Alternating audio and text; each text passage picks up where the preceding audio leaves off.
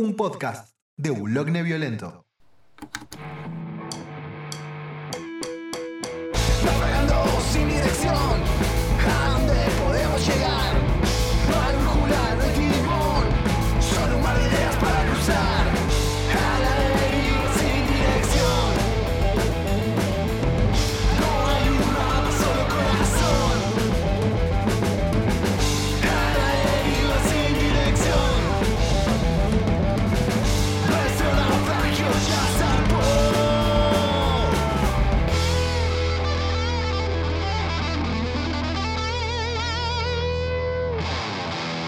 Sí, no sé, pero vos, porque son medio sibarita de la cerveza en realidad. No, no, para, para, para. Están las cervezas que son agua, después están las cervezas que zafan, después están las, las cervezas esas tipo. Esta es un Ibus 13 con un solo lúpulo y un solo grano. y el agua la sacamos de un manantial y tipo te ponen las coordenadas del manantial. No, andate la puta que te parió. Claro, quiero emborracharme. O Claro, sea, y no puedo pagar esa cerveza. O sea, puedo pagar una pinta con toda la furia, no ni siquiera. Pero, pará, pará, por ejemplo, a ver, ¿qué cervezas son agüitas? Sobre tu cuerpo al bailar. Me desespero. Agüita. Hmm, La Brahma. ¿ves? Es- esto creo que viene bastante a colación, de hecho, con el, el tema de, de, de De lo este que vamos a hablar. episodio. Sí, Yo sí. me acuerdo cuando tenía tipo 15 años, lo digo como si tuviese 74. Cuando tenía que 15 vivimos tomaba mucho. una Brahma y decía, ah, qué rico, qué lindo, qué, qué cosa buena, qué cosa Nacional y sana". popular. Y ahora tomo una Brahma y tipo, siento que se me están deshaciendo los dientes en el proceso. Es- Sí, es- no sé, yo el otro día fui al dentista y a veces pasan cosas que uno no se entera. Me tengo que hacer un tratamiento de conducto. Oh, no. Oh, no. Como Sí. alguien que tiene tres, oh, no. Claro, o sea, fue como, me tengo que hacer. O sea, y lo peor es que afortunadamente no me duele. sea, porque no, no, no. Y, y todo surge porque fui a hacerme un control, porque, nada, pandemia en el medio, no fui al dentista en todo el tiempo, en todo lo que fue la primera etapa de la cuarentena, 2020. Fines del 2020 dije, bueno, voy a ir para el control, porque yo no tenía nada y me tenía que sacar solamente una muela de juicio, teóricamente. Y descubrió que tenía tres caries. Así que nada, estoy averiguando cuándo fue la última vez que fui con el tipo que me atendía antes para hacerle juicio o algo. Estoy enojado. ¿Qué Me, vos? re- me revisó y me decía que estaba todo bien. Te mintió. Puede ser peor. Claro. Yo tuve durante dos años un pedazo de tipo. Me, me- a- me extrajeron una muela a los ruido de, 16 perdón, ruido de mate. y tuve un. y tuve un cacho de muela como ¡No! cuatro años ¡No! incrustado en la encía. ¡Ay, Dios! Y no me enteré hasta que se infectó un día. Y fue como, ok, Ah, bien, me voy a morir. Claro, además Este porque es el si- final. esas infecciones ahí me dan pánico. La cosa menos sana que hay, boludo. Es tipo, están todos los nervios, el cerebro. Claro. No, no, yo tengo la teoría que no me duele eh, el agujero que tengo ahí porque tuve parálisis facial de ese lado. No tengo pruebas, pero ¿Qué? tampoco tengo dudas. Ah, sí, la historia de la parálisis facial le quedó. Sí, sí, sí. Por favor, quiero escuchar eso. Eh, te la resumo así nomás. ¿La bacteria come cerebro? Claro. eh, o sea, lo, lo que sucedió fue así. Un día. No, no, no. No, no, no. Pero fue así. Un día estaba comiendo un caramelo Halls y le sentía el gusto raro, o sea, de un lado más fuerte que el otro, lo cual me llamó la atención, pero dije, no, esto seguramente debe ser porque me quemé la lengua con el mate. Estás teniendo ACV. Más o menos. Al otro día, esto continúa, ese fue, ese fue, ese fue papá, no. Eh, no. No, al otro día me estaba cepillando los dientes, estaba, estaba haciendo buches y se me escapó un chorrito por el costado, así como... Dije, qué idiota, ¿por qué me está pasando esto? Bueno, la cuestión es que entre pitos y flautas, eh, llego al laburo, me bajo del auto y siento un pinchazo en la parte de atrás de la nuca y me empiezo a llorar el ojo. Dije, no entiendo nada, ¿qué me está pasando? ¿Viste la, ¿Viste la luz mala que vos? Eh, eh, el chu- al chupachichi. No, la, la cosa es que esto, esto digievoluciona y estaba con la que era mi novia en ese momento, estábamos almorzando, y le digo, che, me cuesta comer. ¿Cómo te cuesta comer? Sí, me duele. ¿Por qué? Pero no sé, me duele el músculo, dale, boludo, no jodas. Me duele. ¿Y qué vas a hacer? Y voy a ir al médico. Otra no me queda, o sea, Tiene sentido. No. ¿viste? Y mm, me acuerdo que voy, encima de la noche yo jugaba la pelota con unos amigos.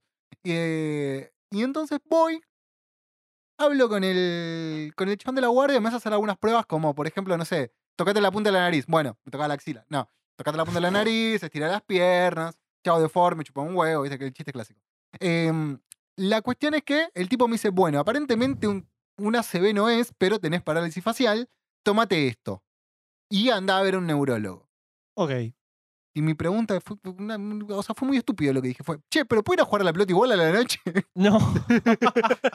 Las prioridades. Era, pero era complicado. establecidas de que vos- Claro, faltaban, faltaban tres horas, era difícil encontrar el reemplazo, por los pibes, tenían ganas de jugar. Y mm, bueno, me dijo, si te sentís bien, andá, no te va a pasar nada, pero yo te diría que no. Bueno, fui igual. Eh, no pasó nada. El ¿Cómo salió el partido? ¿Qué vos? eh, no, probablemente hayamos perdido, pero dejando todo en la cancha. Eh, pero el problema fue el otro día, porque ese día era como me molestaba un poco. A- al día siguiente, la mitad de mi cara era Claryface, el villano de Batman. O sea, se me había derretido la cara de barro del Parque de la Costa con toda la cara para abajo. O sea, ponele que quería tomar un trago de agua y me tenía que sostener la, la- la parte de acá porque se me caía toda la mierda. A los días, voy al neurólogo y el tipo, bueno, me dice, a ver qué estás tomando, no, estos son corticoides, esto te va a matar, no tomes más. Ok. Bueno, ok, ¿y qué hago? No, no puedes hacer nada. Pero que esto es por los nervios, la tensión. Yo estaba pasando una etapa muy estresante en ese momento. Y me dice, no, si era una CB esto, vos ya estarías muerto, me dice. Ok. Es un buen consuelo. No, no, obvio, obvio. Pero el tacto del tipo que manejaba era, era buenísimo. O sea, todo esto con cara de nada, ¿viste? Y le digo, ¿pero qué es? No, pero esto es una bacteria. O sea, en lugar de, por ejemplo, la, la, la bacteria de la gripe o el virus de la gripe, en lugar de ir por el tubito de, de la respiración, fue por el tubito de tu cara y nada. Como cuando tragás saliva y te ahogás y empezás a toser. Claro, en ese momento yo pienso que merecemos morir cuando nos pasa eso. A mí me pasa todo el tiempo igual, ¿eh? Me ahogarme con mi propia saliva. Ay, Abro un pequeño, una pequeña ventana de todo esto. Una vez me ahogué así con helado. ¿Cómo? cómo? ¿Cómo? Con helado de chocolate. Fue por el tubito equivocado. ¿Pero qué estabas haciendo? ¿Algo- algún- ¿Alguna pelotudez o de estúpido nomás? No, no, de idiota, nada más. Fue ese momento donde, donde alguien dijo, ¿por qué le movida a este ser humano? ¿Entendés? Y, y lo primero que pensaba mientras me ahogaba y no podía respirar es no me puedo morir así. Porque realmente no respiraba. Muerto por ahogada, por, por morirse por, por ahogo con helado de chocolate. Era ah, muy fuerte. o sea, no podías respirar Entonces, directamente. pero fue, fueron 30 segundos. Así porque, el, claro, la babita es mucho más líquida, el helado, el helado es más espeso. ¿Entendés? Después un ardor. Pero bueno, volviendo a, a mi situación facial, y, y lo más loco fue que le pregunto al tipo, le digo, bueno, pero ¿esto en cuánto se me va? Y no sé, nunca hay un tiempo específico. ¿Pero cuánto? Tiramos un rango un aproximado. rango de tiempo, claro, ¿viste? Y me dice, no, bueno, puede ser una semana, dos, un año, no sé. No, ¿por qué? Bueno, dije, no voy a laburar, ya está, una buena. Una buena tiene que haber. claro. Y le digo, no, ¿y con el trabajo qué hago? ¿De qué trabajas? No, hablo con gente, soy capacitador en una oficina, mi, mi laburo básicamente es tratar con las personas, tengo que Claro, tengo que mostrar la cara, le tendría que haber dicho. Básicamente le dije eso, ¿no? de forma un poco más elegante. Para, ¿pero qué laburas? ¿En una oficina? Sí. ¿No laburás en una fábrica, nada que estés expuesto al polvo? Si limpian, no. Ah, entonces no pasa nada, toma andar a laburar igual. El, el No, clásico. claro, boludo, no. Le digo, ¿pero puedo hacer kinesiología? Nah, no sirve para nada. Me dice que. igual hice kinesiología eh, y. ¿Cómo te hacen kinesiología en la cara? es toda una experiencia religiosa, diría Enrique Iglesias. Uf. Eh, primero, o sea, no, me hacen hacer ejercicios y. ¿Vieron Kill Bill? Sí. Cuando tiene que mover el dedo. Sí, que- que se concentrate concentra dedo. mucho en mover un dedo. Bueno, es así, pero con hacer este gesto. Eh, o sea, levantar el, el- el pómulo, gente, porque no vieron el gesto que acabo de hacer. Em, entonces estás frente al espejo, mirándote y haciendo fuerza, aunque no se note, tratando de mover la cara y no podés. ¿Sabes que te reentiendo? Así aprendí a levantar una sola ceja. ¿No? Haciendo eso. Bueno, Pará, pará, pero ¿por qué tuviste la necesidad de levantar una sola ceja, Leo? No sé, pensaba. a veces pasa, vos- A veces simplemente tenés que. O sea, viste un video de rock y una. dijiste No, quiero ser tenía como él. 14, 15 años y dije, la gente Bastante grande ya. levanta. O sea, sí. No, no, no estoy diciendo que no sea un estúpido, pero estaba pensando, y, no sé, me gustaría aprender a levantar una sola ceja. Me paré así enfrente del espejo y empecé a hacer así, con las cejas, levantando las cejas, y de repente dije, bueno, esta sensación tengo que replicarla de un solo lado. Y empecé tratando de levantar una sola ceja hasta que me salió. Y Leo se transformó en Super Saiyajin. bueno, También aprendí a mover las orejas así. así. Ok. Yo pensé que era una de las pocas personas que podía mover las orejas. Me siento un poco menos solo. Te lo mostraría, pero tengo auriculares. No, no, es, es una habilidad. eh, O sea, se, se ejercita en realidad. Che, después de estos 10 minutos vamos a anunciar que estamos en un nuevo episodio de A la Deriva, claramente. ¡Bienvenidos! Por eso le dieron play y pueden escuchar otra nueva gola que se incorpora a esta dupla que eventualmente suma a alguien más y se transforma en un trío. no sexual, Leo, no sexual, no me No, mires no. así. No, yo, yo creo que arrancamos levemente con el pie izquierdo. Claro, no, sobre todo porque tenés un serio problema de espalda. Podría, podría decir lo, lo mismo que decía mi abuelo, que es acostados no hay problema, pero no sé, no, no, no creo que sea propicio para este momento. No, y no quiero profundizar en la relación que tenías con tu abuelo después de ese comentario, pero... Pero bueno, nada, eh, vamos a introducir a una persona que, que tanto Leo como yo queremos mucho, que Sí. nos conocemos hace mucho tiempo y recién ahora nos dimos cuenta en la charla fuera de aire. Yo a él lo conocí bebiendo café y fumando un cigarrillo. Él, yo solamente fumaba. Eh, él era un joven, muy joven. ¿Cuántos años tenías en ese momento? Y si no me falla la memoria, habré tenido 15, 16 años tomando café en el único lugar del planeta Donde no había café. donde yo tuve que llevar mi propio café para tomar. Claro. Y Claro. esa es la historia de cómo presentándome Chiva. Ahí le pone tomando- aplausos para Chiva en la, la edición. Estaba tomando un dolca batido en el PC de San Martín. Sí, previo a tocar, era la primera vez que con la banda que tenía en ese momento, que era Dinamo 13, previo a China Food, larga historia del nombre de esas bandas también, eh, tocamos en el PC de San Martín y en ese momento Chiva integraba. ¿Qué onda? ¿Nos, nos excusas? No excusas, Estabas como bajista. De hecho, era la primera vez que tocaba en vivo yo. Ah, mirá. Esa fue mi primera vez Ah, en vivo. Que de hecho toqué vestido de mujer. Hay muchas fotos en Facebook. Sí, de sí, sí, eso. sí, recuerdo, Hay recuerdo. una gran cantidad de fotos en Facebook Sí. de eso. Sí, sí, además, o sea, con un nivel de templanza admirable en aquel entonces. Eh, estaba. Creo que terminé de tocar y me temblaban las piernas. Ah, tenías el pelo rojo en esa época, ¿no? Eh, No. no, no, no. No, ¿No era la época del pelo rojo y de bombín? No, no, no, No. eso fue previo. Ah, tipo, esta fue la no. etapa en la que me había cortado el pelo y me estaba ya empezando a crecer y tenía ese corte medio como jugador de fútbol de los 80. Claro, sí, sí, le Eh. faltaba, le faltaba el bigote, pero, pero mucho rulito, mucho bucle, Claro. rubio, ¿no? Mucho más Para- pelo que ahora. Es verdad, mucho volumen, mucho volumen. Sí. Buen pelo, buen pelo, buen pelo, Ah, buen pelo. lo extraño, lo extraño. Sí, sí, sí, muy buen pelo y, y Te trasladó nomás. Vos pensás que es eh, la, la ley Sí, del. ahora- eh, Sí, el problema, es cuando llegas a los, el problema es cuando llegas a los 30 que pasa la espalda. Ese es el problema. Eh, y antes también igual, pero no importa. No, no, yo creo que en mi caso fue como que la gravedad hizo efecto y simplemente se me acumuló en la cara. Claro. Era en, eh, ese momento yo me acuerdo que tenía barba larga en aquel entonces. Es Tenía, verdad. tenía barba larga. Lo que hubiera dado para haberlos conocido en esa época. Yo llegué un poquito después. Sí, pero seis meses después. No, Sí. Claro, sí, no, no, no hubo mucho. No hubo mucha transición, no, no hubo mucho, mucho en el mucho pasó, mucho, no pasó mucho en el medio, ahí está, gracias. O sea, ya nos conocíamos, de hecho, porque con vos, Chiva, tengo fotos de cuando vos tenías 14, 15 años. 14, 15 años, una cosa así. Sí, que era muy. Que, que recién me había empezado a juntar con los pibes de Amnesia. Hoy conocidos Claro, como uno de ellos. Sí, que habíamos ido a la misma, habíamos caído en la misma fiesta de casualidad y después viendo fotos dije, ah, mirá, ese es Chiva. Es verdad. En, en una Frozen Brain en el Ameguino. que creo que se tocó tres veces Killing in the Name of en esa fecha. Claro, que ni Por tres bandas tocó. distintas. No, no, no, espera, porque no, no había bandas.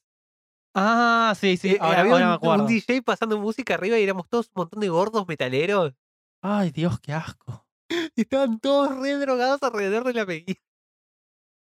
Yo tenía 15 años, vos tenías 14, una cosa así. Sí, sí, sí. La, O sea- cantidad, la cantidad de sustancias ilícitas de muy baja calidad que había. Dando Oh, vueltas por ahí, ¿no? bajísima calidad. A, a mí me olía pasa algo muy, muy hilarante que yo al Ameguino nunca fui.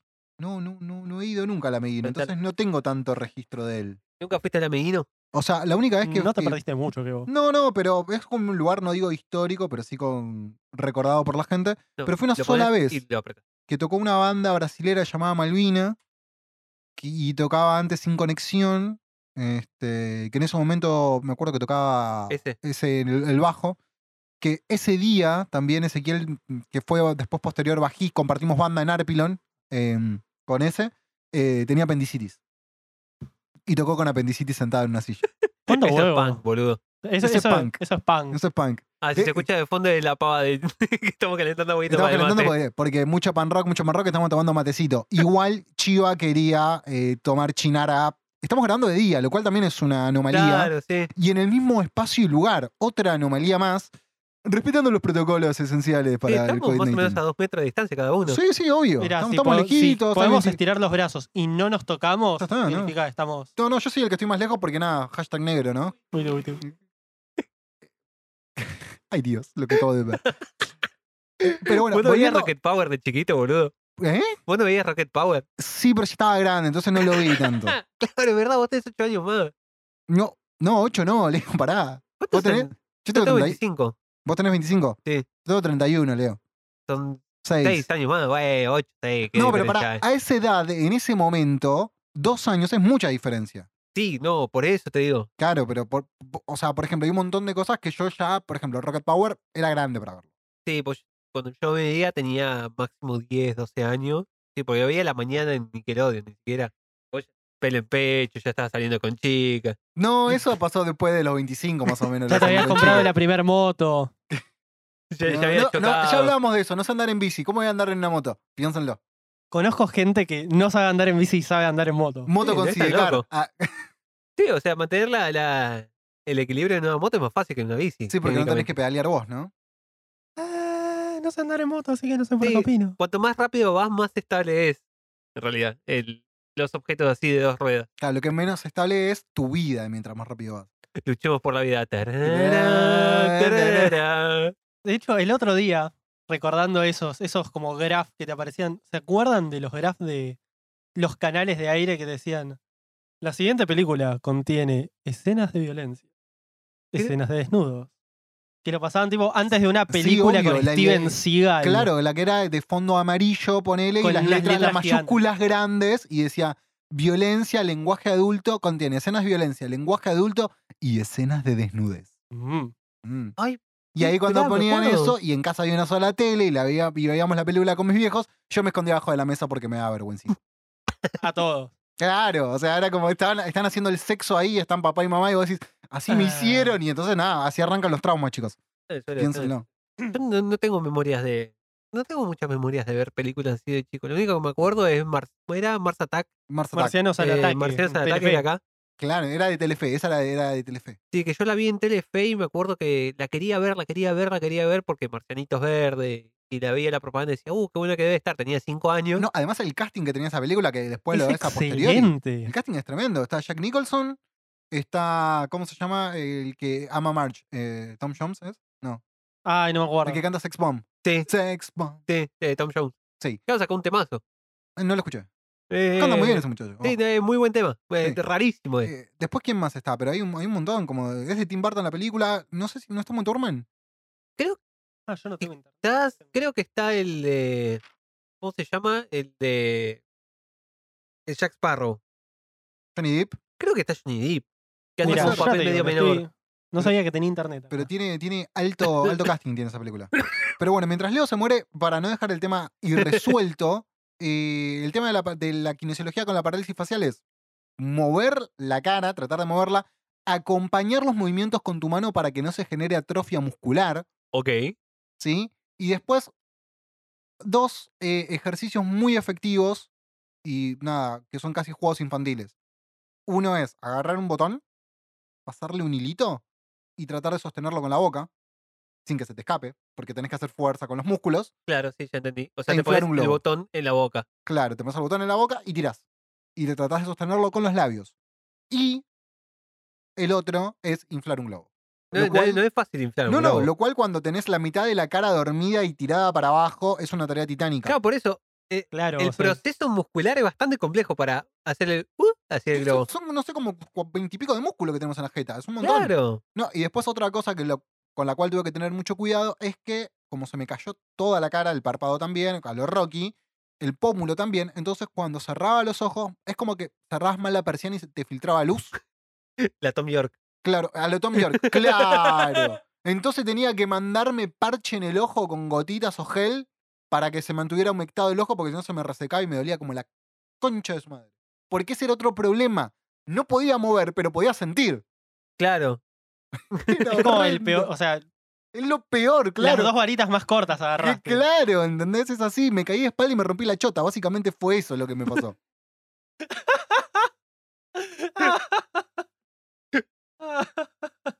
El otro día encontré un hilo de Reddit de cuáles son las peores excusas que. Médicos de Reddit, cuáles son las peores excusas que, que escucharon para defender la, la inserción de un objeto en el culo de alguien. Y tipo, todas son. Sí, me caí arriba de, de, de una papa y se me metió en el horno. Me caía arriba de un boss Lightyear y. Este, es- sí, hay uno que era así. Al infinito y más allá. Que, que estaba, estaba solo en la casa y se cayó arriba de un boss Lightyear del nene. Dios. Ahora, yo, o sea, el hecho de que alguien se quiera introducir cosas en su culo no, no lo veo como algo malo o ni mucho menos, pero ¿por qué un muñeco con todas las posibilidades de que eso salga mal? Claro, o sea. Ese es el tema. Mucho. Claro, probablemente sea un fetiche, pero, o sea, hay muchas posibilidades de que eso salga mal. Claro, o sea, hay muchas cosas, hay muchas mejores cosas para meterse en el culo que un Sí, boss Lightyear. O sea, hay cosas que están hechas, Hechas, claro. específicamente para eso. ¿Por qué recurrir? No, Algo, es- además que tiene muchas puntitas, Claro, ¿no? Porque vos te pones a pensar. Muchos ángulos rectos. Aparte, tiene. yo Claro, y partes filosas. Puede lastimar a un niño, ¿no? Una por lastimar a un recto. Mira, yo tenía un amigo que tenía uno de tipo los oficiales, un boss Lightyear oficial, y tenía un botón que lo apretabas y se le abrían las alas como en la película. Claro. O sea, imaginar ese escenario en esa situación. ¿Te imaginas ser vos Lightyear en esa situación? ¿Me entendés? Y encima el boss que recién sale de la caja, que está perdido y que no entiende dónde mierda está y Es piensa, un planeta nuevo para explorar. Claro. Es como el capítulo, es como el capítulo de South Park, no me acuerdo quién se mete en el recto de una mina y encuentra un sapo gigante como una especie de duende al final del arco iris. No, que se meten en el culo de, del. No, ¿de quién era el culo? ¿De que, que se metían adentro? De ¿Sabes del episodio que te estoy hablando? Sí, sí, yo, yo lo vi. De- había un personaje que se llamaba Señor Esclavo. También, o sea, hubo dos momentos en el que alguien se introdujo de cabeza dentro de un recto de alguien. Uno es el de señor esclavo, El de señor esclavo me que trataban de desactivar una bomba, una cosa así. No, que el, y otro que el señor esclavo se, señor esclavo se metía, creo que a Paris Hilton en el culo. tipo, sí. Claro, Y que creo que era saltaba Paris arriba. Hilton la que- Saltaba arriba de Paris Hilton y hacía magia, desaparecía dentro del recto del señor esclavo. Qué bellos recuerdos que nos trae South Park. La, la serie que, que ofendió a todos, a todo humano sobre la Tierra. Yo ¿no? solo voy a decir algo muy, muy, muy bizarro, o sea, hablando de relaciones con abuelos, ¿no? En este caso con mi abuela. Eh, veíamos South Park juntos con mi abuela. Ah, Qué genia. Sí, sí, nos reíamos mucho. El tema es que en ese momento pensábamos que Kenny era Kevin. Entonces mataron a Kevin, hijos de Ah, ¿Se puta. murió? Y ¿Se nos murió? reíamos, claro, nos reíamos de eso. Este personaje Ah. que te sentís eh, identificado te se murió. ah. Como mi hermano en Alemania. No, mentira. No, no, no, no, no, no, no tengo nada que ver con, con familia judía. Eh, basta, Espera, ¿tenés familia judía? No. No. Ah, Eh, Igual mi árbol genealógico es un quilombo. eh, Otro día entramos en eso.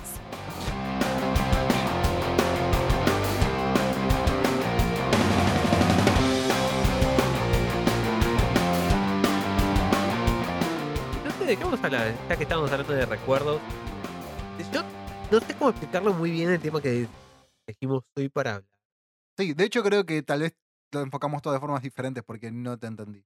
Cuando me lo planteaste, No, tengo que pero- serte sincero. Parte de, me parece que parte de, La magia. de, de la, de la presentación del tema que cuando le habíamos sacado era un poco el interpretarlo cada uno por su costado y tratar de darle su propia forma, ¿no? Eh, pero vamos a hablar un poco de, de esas canciones que nos despertaban como una emoción de adentro que es difícil de replicar. Vos lo habías dicho muy bien en el texto que me mandaste en, en WhatsApp. Claro, o sea, si bien lo, lo, lo envolví de una cantidad ridícula de metáforas, yo creo que mucho propulsado por el tema de la cuarentena y demás, muchos de nosotros revivimos un poco nuestra adolescencia más adolescente. Sí, totalmente. El hecho de no coger, estar encerrado y solo mirar cosas por internet, claro. Exactamente. Sí, sí, sí. O sea, mi adolescencia nunca Estoy en la misma situación que de los 12 años. Claro, la diferencia es que era con más responsabilidades. Ahora hay que pagar cosas, nada Ahora hay que más. pagar cuentas, claro. Ahora el internet lo pago yo. Ah, Y nada, como que dentro, dentro de esa vorágine de, de cosas que uno puede llegar a abarcar, o sea, tanto desde, desde lo artístico como desde lo personal, como desde lo vivencial, podríamos llamar, que eso bastante recortado estuvo. creo que, que- que estaba bueno que el, el hecho de poder hablar de esas cosas que nos hacen recordar y nos hacen sentir un poco como cuando teníamos 15 años y íbamos a tomar café al... No, para ese era yo. Eh, No proyectes, Chiva, no proyectes. Yo siempre quise ir a tomar café al PC, pero nunca me dieron eh, los huevos. Eh, No, no, y- además, perdón, ¿no? Antes Ah, de una que vez tenía café majo y me, me he comido un poquito. No, no, Sí, pero sí. no fue el nivel de Chiva. Chiva estaba sentado de piernas cruzadas, con una taza que no- sabemos de dónde era y un pucho en la mano. me la traje de casa. ¿Me entendés? O sea, era, era otro nivel. Lo y le este tiraba las cenizas adentro del café. Casi, le faltaba eso, ¿me entendés? Le faltaba el bombín Era rojo que vos hablabas antes, claro. No, no, el bombín era negro, el pelo era rojo. Que Ah, se ponía el bombín para tapar el pelo. Exactamente. Ahora, ¿qué, qué mala estrategia que había elegido, tipo, tapar algo muy feo con algo simplemente horrible. No sé si horrible, pero mínimamente llamativo. ¿Entendés? O sea, si querés que el pelo pasara desapercibido, te- no. Estaba teniste de negro, O boludo. sea, teñite de vuelta de negro, ponete un gorro de lana más, pero en un bombín. Era lo que tenía. ¿Por qué tenía un bombín? Sí, Me lo regalaron. Sí, ah, ok, ok. Bueno, yo hubo una época que estaba determinado a conseguir un Fedora. Pero quería tener un Fedora. Igual lo mío no era un bombín, era un Fedora. ¿Qué? ¿Un sistema operativo? Ah, no. No, no, el Fedora es, eh, son esos Virgo, comentario, Virgo comentario. A ver, espera. Fedora. No, ahora no. ¿Qué es un Fedora? Ah, mira. Ah, mira. Qué lástima que los Bronies lo, lo adoptaron, ¿no? Ah, ¿eso es un Fedora? Sí, ese sombrero típico de mafioso de los 50. A lo Dick Tracy. Claro, sí. Sí, sí, es el sombrero de neoyorquino, ponele. Sí, sí, sí. Yo, Así, yo tenía un amigo que usaba Fedoras. Tengo un amigo, todavía no. Creo que no murió. Pasa que hay que tener mucha actitud. y yo tenía, ¿cuánto? Seis años y no tenía actitud. Claro. No, este, este muchacho que yo te hablo, a nivel de actitud, usaba doble chomba. ¿Qué? Doble chomba. Una chomba arriba de otra chomba. Eso es tipo un power move. Es, como. Claro, pero espera, esa es la de los que tienen cuellito usaba las dos. Claro, usaba dos. ¿Cómo? Y se ponía una chomba y arriba otra chomba de otro Pero color. Es re incómodo. No lo sé, pero él lo portaba con mucha hidalguía. Decime que jugaba polo, aunque sea. No, no, ni siquiera. No, no, no. Ah, ¿era pobre y hacía eso? Claro, era Las chomas pobre. no son tan caras, Leo. No, no, pero O sea, chomba doble así con el popping neck. No, no, eh, de- además de también igual, la estrategia también igual era buena porque la de arriba después se salía, salía el ex. O sea, eran como capas de cebolla, ¿viste? O sea, tenías Era un ogro. una chomba, se ponía a lavar la que estaba abajo, pasaba arriba y así ibas rotando chombas. Siempre Eh, volvemos a Shrek. Claro. Bueno, pero todo. estamos hablando de, de, de la nostalgia y de, de reencontrarnos con esas partes de. la nostalgia adolescente, digámosle. Claro, Claro, y cosas que te reviven ese, como ese fueguito que, que, que uno tiene y que a veces, bueno, con el tiempo se va, se va apagando, ¿no? Con quizás la vida adulta, sobre todo, de responsabilidades. Mirar, mirar monitores por ocho horas, independientemente de lo que uno haga. Eh, sí. Mínimo. Qué poco distinta que fue mi, mi adolescencia entonces de mi laburo, la puta madre. Sí. la cantidad de películas que vi. La, can- la cantidad de películas malas que pretendían ser buenas que vi. Por ejemplo, decime una, una. Ah, bueno. ¿Ves? Esto, esto ya va muy a, a mis 15 años con mi primer novia del secundario. Me dijo, tenés que ver esta película. Y era una película que se llamaba Dear Wendy, querida Wendy, que se trataba de unos pibes que por algún motivo conseguían armas y eran como los raros de su pueblo minero y armaban como un club de la casa del árbol, pero dentro de una mina y con armas.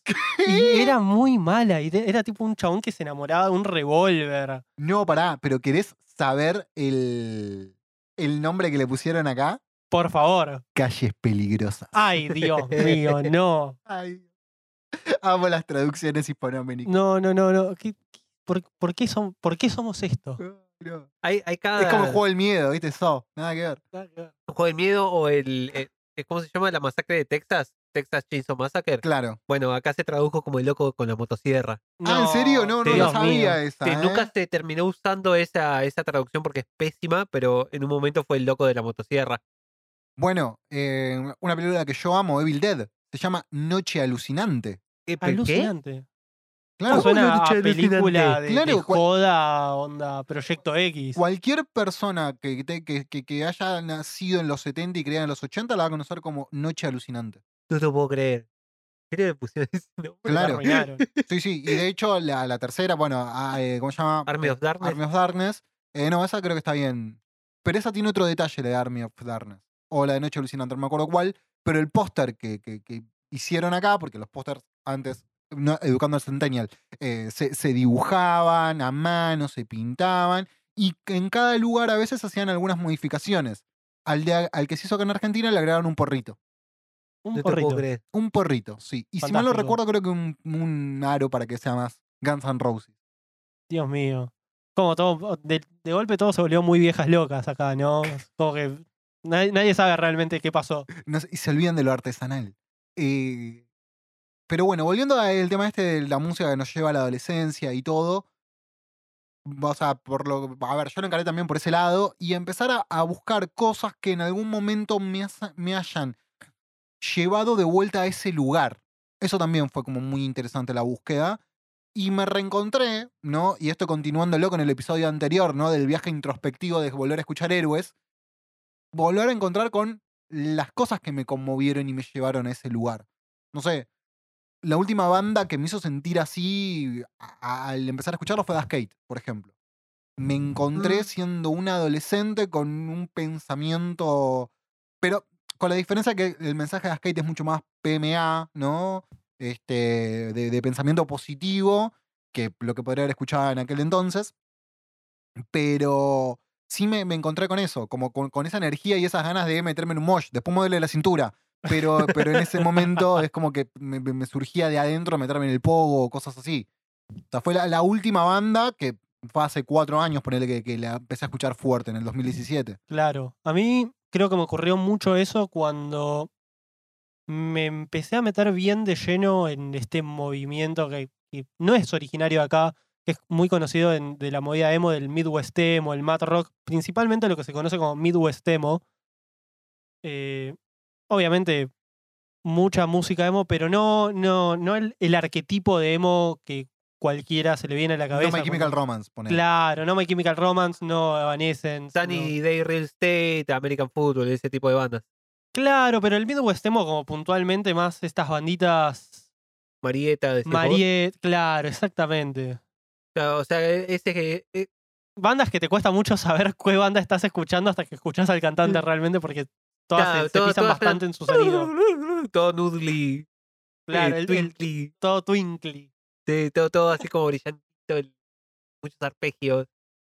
Pero que son, son canciones como muy, muy cargadas de, de- de esta energía adolescente, de esta. Sí, Mucha, mucha como esa, esa angustia y. el angst. el, El, el angst teenage angst de, del el- adolescente, sí, esa de que estás triste y no sabes por qué.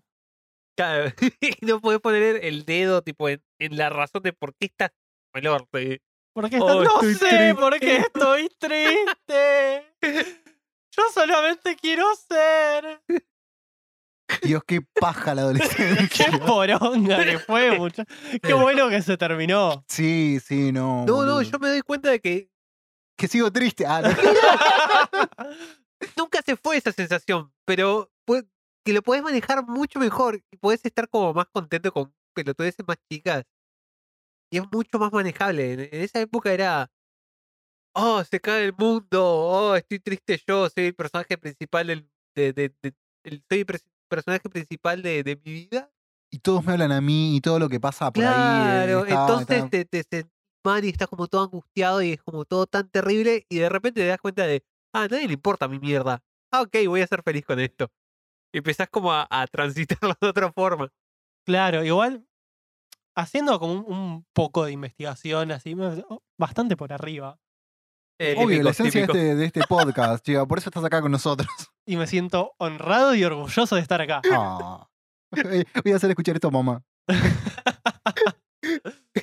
hay, hay como muchas teorías en sí de que en realidad hoy en día la adolescencia se prolonga casi hasta los 25, 30 años. Sí. Sí, O sea, como que los valores y muchas de las dinámicas sociales que se enfrentan hoy por hoy convierten al previo adulto de 30 años en hoy en día un adolescente. Eso lo ves muy reflejado en realidad en el meme que, que, que está el perro grande y el perro chiquito, el clásico, y el que dice mi abuelo a, mi abuela a los 30.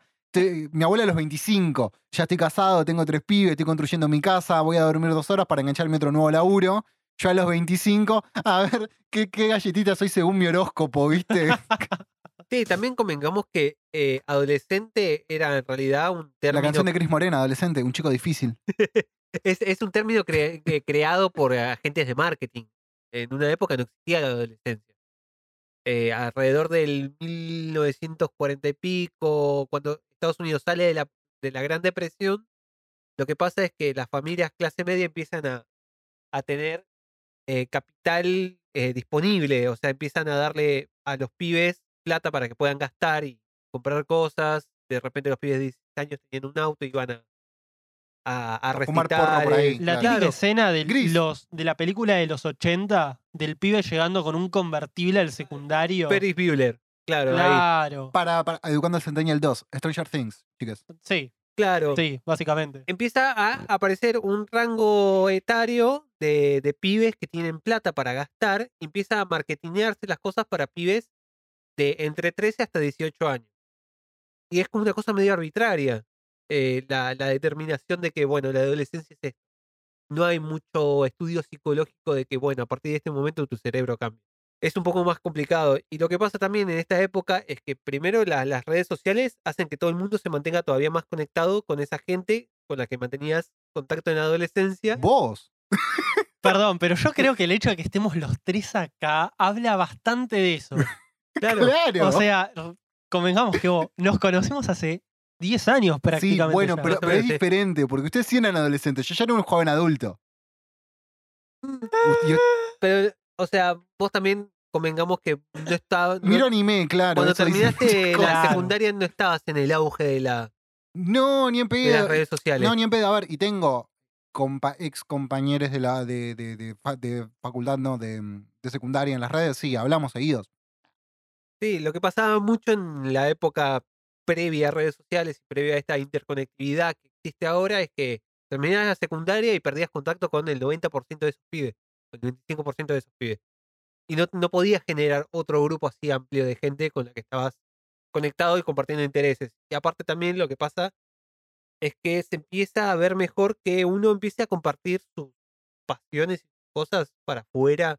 Por ejemplo, que vos me digas, ah, sí, me gusta el anime. Antes, cuando, qué sé yo, eh, en el noventa y pico, en el- te embotellaba mucho más. Terminabas de trabajar y ibas a tu casa y lo disfrutabas solo y no se lo compartías a nadie. Claro, o Sí. si no tenías que buscar activamente grupos de eso, o sea, ir al lugar.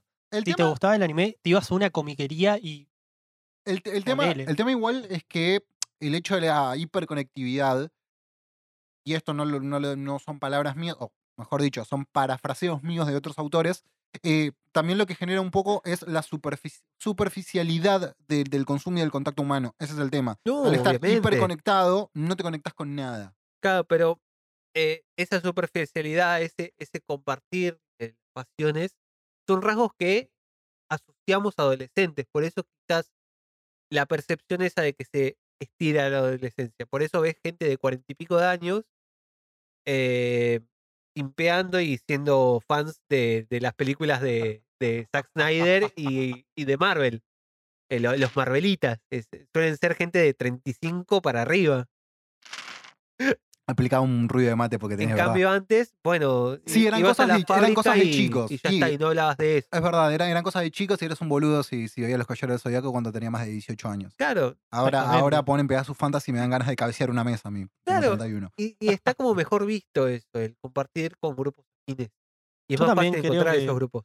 que mucho de este, este como este pensamiento New Age, como muy agarrado también del principito, por así decirlo, Sí, del sé vos mismo y querete y etcétera, etcétera. También, o sea, el, el hecho de que se empiece como a, a popularizar este, este. ¿Cómo, cómo, cómo llevarlo bien a las palabras, no? Qué complicado cuando lo tenés que hacer Ah, en una grabación. ¿Viste? ¿Viste lo que es? Por, Encima- por eso decimos pura boludez con Leo, porque si tenemos que hablar en serio se nos complica mucho. Es que Leo empieza a mirar para arriba, yo empiezo a aprender muchos E, corte Maradona. Y eh, to- eh, todo se vuelve muy confuso. como, Claro. "Eh, ahora, en este preciso instante. No, pero volviendo, y creo que ya con el pensamiento levemente más ordenado, eh, como que también se, se dejó de, de criticar y de, de demonizar esa figura del, del adulto que le gustan las cosas de chicos, pero como de una manera mucho más permis- permisiva que quizás en el pasado. sí, Sí, Antes, también- te- antes podías mostrar un entusiasmo en Claro. Pero ahora podés ser abiertamente un fanático. El tema es que igual eso si, si lo ves desde un punto de vista hasta económico, en realidad tiene que ver cómo cambió el sistema de producción. Antes, en la época, ante- justamente el tema de los Esto baby escaló boomers, De ¿eh? una manera hermosa. Ah, no sé lo que dije, pero después lo, lo- lo voy a escuchar. Ah, no, pero, pero más allá de eso, si vos lo relacionas con, con el sistema de producción, cómo se genera el dinero y sobre todo quiénes generan y gastan el dinero, obviamente a lo que sería la estructura comercial y del capitalismo, como quieras llamarlo, le sirve que un adulto que genera trabajo, que, que, perdón, que tiene capital. ganancias, las invierta en adquirir productos. ¿Por qué? Porque antes los productos eran para los pibes. Ahora también tenés, y sobre todo en las sociedades Sí, se agranda el mercado. Cl- Claro, el tema que vos tenés a lo que se denomina, abro comillas, primer mundo, cierro comillas, este, digamos una, ¿cómo se llama esto? Un envejecimiento demográfico muy grande, no tenés tantos nacimientos. Por ejemplo, en Alemania o, si querés, en algunos países europeos, Japón. en general, en Japón, está envejeciendo mucho la población. Sí. Entonces, ¿qué pasa? Vos también necesitas ese mercado que era para niñes, que hoy por hoy sea para adultos. a- y Exactamente. adultes. Entonces, en ese caso también creo que va un poco de la mano. Si te pones a analizarlo desde ese punto de vista, es como todo bastante perverso. Que si lo traemos de vuelta al factor de, de- de la música en sí, ahí ya creo que no es tan perverso, me parece. No, pero, o sea, si vas a analizar. Esto, chicos, se volvió un, un- un programa ya no de, de, No, no, de derivar. A ver, en este momento, o sea, primero partamos la base que los tres tenemos barba en este momento, nos apareció una, una boina, ¿entendés? O sea, la, Sacamos las banderas del Che, Sí, sí, obvio, es así. Una remera del Che, ¿no? Con, con lentejuelas. obvio. Como Fashion Revolución de, de los violadores. Eh, pero vos fijate, hay algo que, que de hecho estaba viendo. Hay una artista de la, de la cual soy muy fanático, Emma Rat Randall. eh, sí, un- un- es difícil pronunciarlo rápido. O sea, en una de sus historias de Instagram decía que comprando un disco de ella nada más a través de Bandcamp era lo mismo que escuchar su música durante sí, Spotify, el tipo dos años o un año, algo por el estilo. ah, o sea, sí o no, la, olvídate. la compra de un solo disco le cubría lo que sería un, un año de un streamer. Sí, o sea, de una persona streameando su música. sí, sí, sí. Y eso también es súper perverso. Yo he visto cheques de. Una, justamente de dentro de. Creo que, creo que incluimos un tema. Sí, incluimos un tema de, de esa banda en la playlist que, que armamos con Leo. Y Kevo también agregó cosas. Que, oh, no llegué a ver lo que agregaste. Qué Todo, no, muy, ahora- todo el quedó muy adolescente, todo el quedó muy adolescente. Excelente. Ah, ahora vamos a discutir un poco de esa playlist. Sí, por favor. De una banda que se llama. Dios, qué mal nombre que tiene, pero cómo me gustaba. Ringo Dead Star. ¿Por qué? ¿Por qué, señores? ¿Por qué? Que Eh, no. No sé, es, es fantástico. Un cheque que les había llegado de Spotify por 0.17 centavos de dólar Claro, después de dos años de stream. claro, no. O sea, en dos años su música recaudó 17 centavos. Sí, yo Es cruel directamente. Sí, porque también lo que pasa es que el modelo de Spotify no incentiva a los pequeños artistas. Es un sistema bastante de mierda. Y según tengo entendido, lo que hace Spotify es que lo que hace Spotify, y si no me equivoco, y puede que me recontra esté equivocando, junta, o sea, to- todas las suscripciones a Spotify generan como una especie de pozo de, de guita. Lo que hace después Spotify es que lo divide equitativamente entre todos los artistas. Y lo que pasa es que los que los artistas que tienen No es la el pava 90%, eléctrica, es levantando temperatura por la situación de los artistas en Spotify. claro, el 90 eh, el- el- los artistas más grandes que deben ser el 1% de los artistas que tienen el 90% de todas las reproducciones se llevan el 90% de toda la de toda la plata. Mientras que el resto de las reproducciones se llevan en la, en la parte de abajo de la torta. Entonces, eh, no Sí, es muy Básicamente el modelo de economía mundial. Claro, Claro. básicamente es como Herbalife o Amway, o sea, también, o el sistema, sí, el sistema de economía Más o menos, mundial. por eso tenemos que tomar los medios de producción.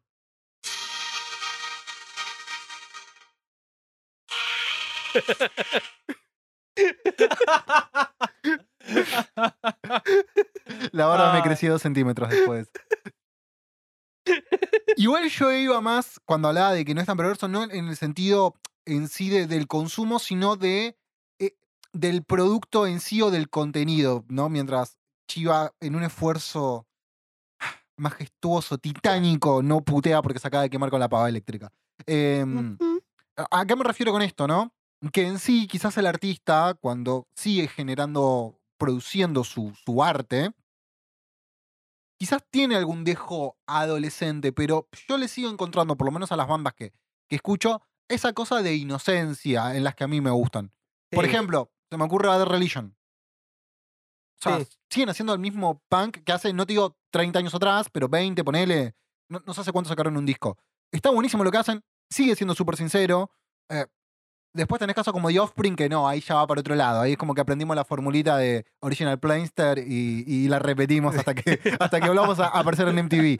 Eh, Ojo, hay un disco de, oh, Spotify, de, de The Offspring que tengo por ahí, que es Rise, Fall, Grace and Death, creo que se llama, que es de 2007. una el que tiene la, este, ¿El el, busto.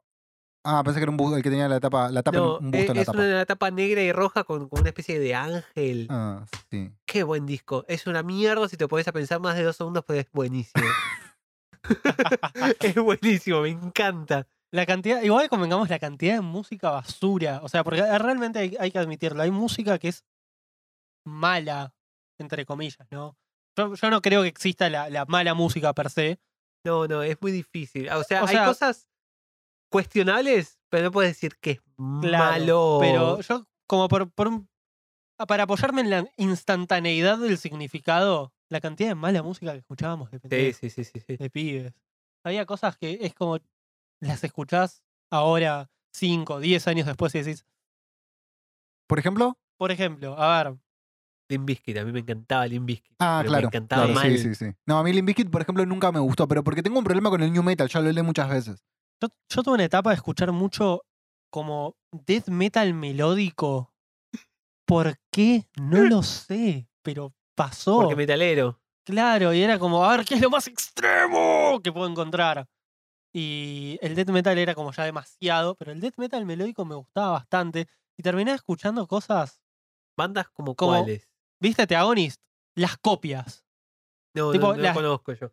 Ya el, el plagio di plagio de, de las bandas y que ya eh, no, no, no está bueno. Es- son tan intrascendentes que no me las acuerdo. Claro. Como las bandas que aparecían a los finales de los capítulos de Buffy. Que decís, Claro. no, no sé quiénes son, sé que son la copia de la copia de alguna banda. Claro, eh, o sea, Y son no. copia de Creed, viste que Creed era toda copia del movimiento grunge. Entonces, Claro. es más, ni siquiera me acuerdo el, el- el nombre de la banda de Oz. Es como cuando el profesor te da, en el secundario, el profesor te da una fotocopia de su libro y vos hacías la fotocopia de esa fotocopia de tu compañero Claro. y no entendías una mierda lo que era. Y decías, no, no, no. es- Era el libro de inglés. Sí. Y. y ah, de la nada, tipo, eran todos manchones negros y rayas. Y esas bandas terminaba escuchando y. No está bueno. No Sí. está bueno. Si conocen a alguien que está escuchando esas bandas, ayúdenlo. Ayúdenlo. Sí, por ejemplo, a mí me- quizás con Limp Bizkit no sea el mejor ejemplo, porque todavía hay cosas que rescato de Limp Bizkit. Si bien las letras me parecen basura, pero atómica, hay cosas que por lo menos la- el, el sonido, la textura. Igual hablemos más Eh, allá eh. de. Y acá voy a jugar a la boda del diablo con Limp Bizkit. Increíble lo que voy a decir, ¿no? Defendiendo, no defendiendo, pero entendamos que también son letras que se escribieron hace 25 años. Claro, que se escribieron hace cambió. 5 años y el. eh, ¿Cómo se llama? Fred Durst no era un letrista, nunca, nunca dijo que era No, un gran eh, letrista. Eh, digo, otra, ay, no puedo creer lo que voy a hacer. Pero el tipo tampoco nunca se la dio de, de, de, de soy Claro, el no soy. poeta, soy profundo. para nada. No, para nada. O sea, Sí, voy a romper cosas y el tema es eh, romper cosas. y uso, pa- y uso pantalones grandes y me pongo con una gorra para atrás. Y Mirá cómo se viste mi, guitarrista, tiene los ojos negros. ¡oh! Claro. Fanta- o sea, sabían lo que eran y lo llevaban con orgullo. Claro, Y eso me parece algo sumamente respetable. pero me parece Totalmente. que, por ejemplo, bandas que- como Disturbed, no sé si vos conocés que vos Disturbed, Sí. el de- Había muchos chistes también con Mastura. Eh, es, esa sí que es una banda mala con ganas. Que esa no tiene muchos aspectos. creo que Ah, lo único ah, bueno que tiene. Disturbed es el cover de Land of Confusion. De... Uy, ese sí es un buen cover. Y después tienen uno de. eh, ¿Cómo se llama esta canción de. de Simon y Garfunkel? De, de, de algo de Darkness. El No tengo la menor Hello, idea. Darkness, my old friend. Sí. Bueno, tiene un cover de eso. ¿En serio? Excelente. Después lo quiero Tengo escuchar. miedo, nene, tengo miedo.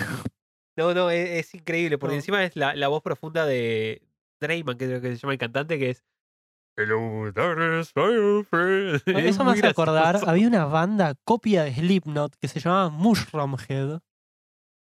Uy, sí. Y esa era, es, ese tipo de bandas eran las que por H o por B a veces me terminaba encontrando, Claro. escuchando con ganas de escucharlas. Bueno, pero ten en cuenta que, bueno. que- que era también un apetito por descubrir bandas dentro del mismo género y uno se lleva sus chascos. Exactamente. Claro. E- Eso te Es pasa como mucho. cuando sos adolescente y escabias vino en cartón.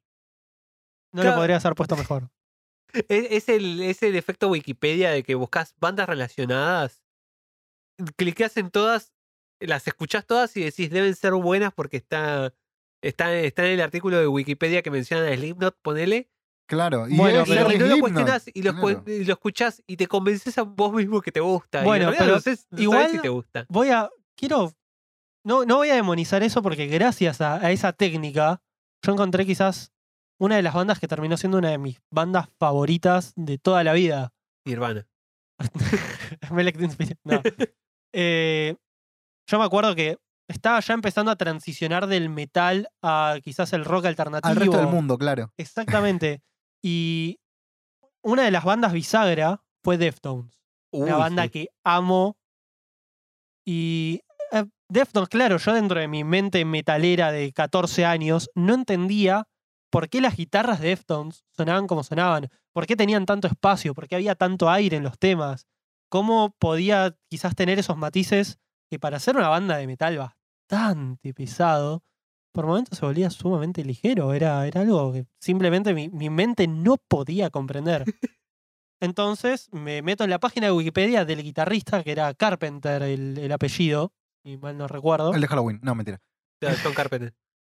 Y Grandes bandas sonoras. Sí, sí, sí. Y grandes ¿Y? películas. Escape de- de Los Ángeles. Uf. Uy, sí. Snake Plissken. Nunca vi Escape de Nueva York. No, yo, yo las tengo que ver. Yo conozco Porque las películas, conozco las, así- las así puedo- tramas. Así puedo entender el chiste de los pantalones. Claro, tengo que, tengo que verlas para entender a Metal Gear Solid. no entendí nada de lo que hablaron recién, hermoso. Porque Snake, el, el personaje de Sí, Metal Gear Solid, nunca lo jugué, pero sí. eh, está basado en... Perdón, ¿qué? nunca jugué los Metal Gear. ¡Producción! ¡Sí! ¿Cómo me traen un pie que no juega al Metal, al Metal Gear? No tenía Play. No hables vos, estoy hablando con el productor. ¿Cómo, cómo que no? O sea, pero, pero se alquilaban las Play en esa época. O sea, y estamos hablando que el dólar estaba a 4 pesos. No me rompan la bola. Boludeces no. Bueno, traemos una Play 1. Un emulador. Tenemos, tenemos tres notebooks acá. Me pasaron un emulador y, y dijeron que me lo dejaron en estado mantequita para usarlo. No lo usé. Tengo un control, se lo voy a pasar a este pibe. Sí, sí, Por está favor, bien, está bien. favor. Tiene que jugar a Metal Gear. Está bien. Ay, Dios, Dios, Dios. ¿Po- ¿Podemos chequear eso la próxima vez? Dale, dale. No, no le expliqué, no para explicarle a los oyentes que seguramente son gente del bien que escuchó el Metal Gear y los padres lo querían de chico. O no, pero por lo menos jugaron el Metal Gear. Claro, el Metal Gear es un, jueguito que está lleno de referencias a películas de los 80. Y una de esas películas es eh, Escape de Nueva York y Escape de Los Ángeles, que el personaje principal se llama Snake Plissken, que es un chabón, eh, que es el estereotipo de héroe distópico de los 80. A ver, espera que lo googleamos. Snake Plissken. Además, Metal Gear- el Metal Gear, igual más allá de, de, de, de mi exabrupto, disculpen, Deep Clear Skin. es el. Snake Plissken. Mientras Leo trata de buscar Snake. Sede de Healthline. ¡No! Espera, la puta madre. Vas a, tener que, vas a tener que usar las manos, Leo. Ah, Eh, el Metal Gear fue el, el mejor juego de, de- de toda la, la Play 1 y que tiene como 25 millones de juegos. Y fuera de joda es un juegazo de. O sea, Snake es una especie como. No, de agente secreto. en la Play 1 tiene uno solo, creo, igual. Sí, el Metal Gear. eh, El Metal Gear Solid Snake. Sí, y después en la Play 2 tiene el 2, el 3. El 3. Y eh, después debe ya. tener algún spin-off. Y después está en, En la la, Play 3. 3, que es el único que jugué. El 4 y después salió el 5 y otro spin-off más. No llegué a la Play 3 porque nada, hashtag pobre. No, yo, yo tuve Eh. Play 2 muy poco tiempo, Mm. pero no, yo, o sea, realmente, claro, en ese momento no trabajaba y obvio, tenía 13 años y Era ilegal. no llegaba para comprarme los jueguitos truchos. Tipo, Claro, no. tuve muy Uy, o sea, no, yo pará, ven- me acabas de romper el corazón. yo, yo con vendí eso, mi boludo. Play 2 con 12 juegos. Tipo, dije, sí, te- trae 12 juegos y tipo...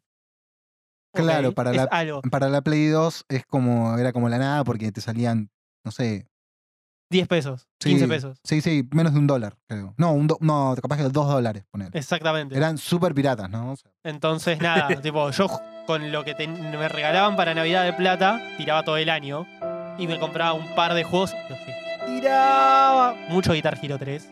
acá, mucho- acá, acá, Leo, tenés que, que poner un violín. Mucho, este, mucho Need for Speed Carbono. Juegazo. Uy, no, la cantidad de gente que nombraba mal el Need for Speed Most Wanted, boludo. Ay, me acordé ahora, dice el Most Wanted. Sí, El aguante.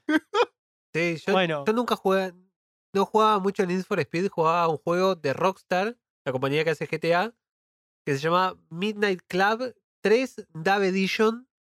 Y no, no es un que había un- pergamino. claro, eh, un título larguísimo, era imposible decirle a alguien que se compre el mismo juego. Claro, no, pero jugaba solo. Igual, pará, tiraste Eh, un, un este, disparador. este es Snake Skin para vos. Russell, claro.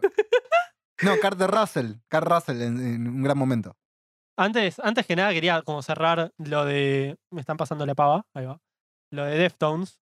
Por Que favor. gracias a hacer eh, la, la técnica de wikipediar artistas, llegué a My Bloody Valentine. Claro, seguramente lo, lo nombraron como influencias en el sonido de la guitarra. Exactamente. O sea, decía que Carpenter estaba muy influenciado por el shoegaze y por My Bloody Valentine particularmente. Y ahí simplemente se cortó la conexión con mi cerebro. Y me fundí con el cosmos en mares de distorsión y reverb durante los siguientes cinco años de mi vida. En episodios muy confusos. Sí, la, la vuelta que, que lo conocí a Chiva, cuando te conocí la primera vez que nos pusimos a hablar, creo que fue porque yo estaba hablando con, o vos estabas hablando con Enzo, y uno de los dos dijo, Shoegaze, el otro paró la oreja y dijo, oh, ¿están hablando de Shoegaze? Y nos yo. pusimos a hablar. No, yo me acuerdo el momento de, de mayor conexión entre nosotros tres fue cuando vos te metiste a defender un pie en el PC para que no le pegaran y yo te saqué y le dije a Chiva, llévatelo porque lo van a matar a Leo y Leo no tiene nada que ver. Otro, otro episodio muy confuso del PC. Claro, Claro. Vos, vos capaz que podés desambiguar esa situación, porque yo recuerdo que era. No, me- no me acuerdo cuándo fue exactamente. Fue la situación en la que. Eh, le voy a censurar el nombre. Estaba. le- le, no, había agarrado un sí. ataque de pánico. Sí, pero fue un episodio inconexo con ese. Lo que había sucedido realmente es que había eh, gentes malas, por así decirlo. Acá censurar el nombre de todo el séquito de este chabón que eran los hermanos todos Sí. metaleros. No, no, pero creo que esto fue un, un episodio totalmente. Porque hubo, hubo varias eh, separaciones de peleas de, mi- de mi parte. Sí, pero esta vez era toda gente que no conocíamos. Eran dos personas que estaban más duras que una mesa. Que uno se ve que en un poco le. medio que en un revoleo de brazos le pegó un, un borreguito de 13 años. Sí, algo era, así. era un muy pebito. Sí, sí. Y se ve que estaba con el padre, el pibe, o con un tío, algo por el estilo. Saltó y yo veía tipo las piñas volar y tipo gente no moverse ante. Era, era un objeto inamovible contra una fuerza imparable. Era, era, era una escena muy confusa realmente. Y Leo saltó a, querer separar a estas gentes y yo tratando de sacar a Leo porque lo iban a fajar. Claro, yo lo que recuerdo es a Leo aislando a, a- un, a un joven, no sé quién era, que estaba como también como, como en modo héroe, siendo que era, era William Wallace. Ahí iba a terminar como William Wallace en ese momento. Este, y Leo tratando de contenerlo y también medio que esquivando un par de cachetazos que estaban Claro. volando por todos lados. Es que fue una, esa sucesión de gente se está peleando. Alguien se metió a, a, tipo, a, A- hacer bardo, tipo un al bardo más uno. Leo queriendo sacar el más uno, yo queriendo sacar a Leo. Claro, Y se, ca- casi era un trencito conga Claro. de gente tratando de sacar gente. claro. La escena más confusa. Sí, no, no, no, no se entendió hasta que en un momento la situación es como que mermó, pero hubo, hubo un grupo de, de, de- de- masculinos, eran todos, que lo iban a esperar al muchachito afuera, Sí. corte como para que continuara el quilombo. Y yo me acuerdo eh, en Leo en modo Mahatma Gandhi, ¿viste? Pero, pero al nivel de, no, vos salís conmigo. No, Leo, te van a matar, vos no tenés nada que ver en todo esto. No, y me acuerdo que Aníbal se iba a quedar con el pibito para que no lo tocaran y se fueran los otros. Y nada, yo me acuerdo que te pedía a vos que te lo lleves a Leo porque Leo estaba como. Exactamente. Y me acuerdo que te mandé un mensaje, ¿dónde carajo están? Y me respondía, no, ya estamos arriba del bondi, estamos Ya tranquilos. está todo bien. Ya está todo bien. Pero sí, sí. Es más, de hecho. Fue que después nos fuimos caminando hasta la Plaza Lem y nos encontramos con una piba que le iba persiguiendo un borracho. Y, y fuimos No. atrás. O esa fue otra No, esa situación. fue otra vez. Noche alucinante 2, pues. Sí. esa.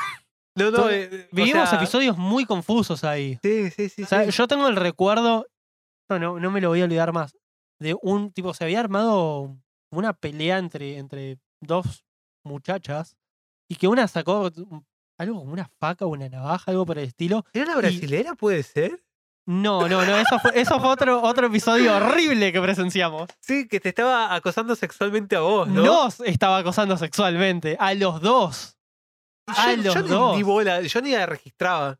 Eh, a vos te estaba diciendo que eras eh, muy bonito, muy lindo. Sí, no, yo, yo como Y- cero bola le di, por eso Ah, Dios. Estás el boludo. yo, estaba muy superado en ese momento. No, no, no, fue, fue muy incómodo. Fue muy incómodo. Sí, yo me acuerdo de que Esa misma noche le hicimos creer a un borracho que éramos primos y pareja. eh, qué grandes momentos. Y después el borracho se fue con la brasilera. Fue muy raro. Fue muy raro. Ay, yo lo único que lamento es no tener huevos como para decirte, che, chiva, hagámonos los pelotudos y no, somos primos y darse un piquito así enfrente del borracho. Ah, Dios, ¿por qué no me lo dijiste en ese momento? Pero. Apuestos a todos como la señora Bisman. Olvídate. Hay un TikTok de un par de... de- Sobre las cartas la mesa. No nos importa Ah. nada acá. No, hay un par de... Hay un TikTok que son dos pibes, así una, una chica y un chico diciendo, somos hermanos, somos hermanos y hacemos cosas de hermanos, una cosa así. Y de repente corto directo y están chapando mal. Y es como, ok, esto O- o el- saltó demasiado.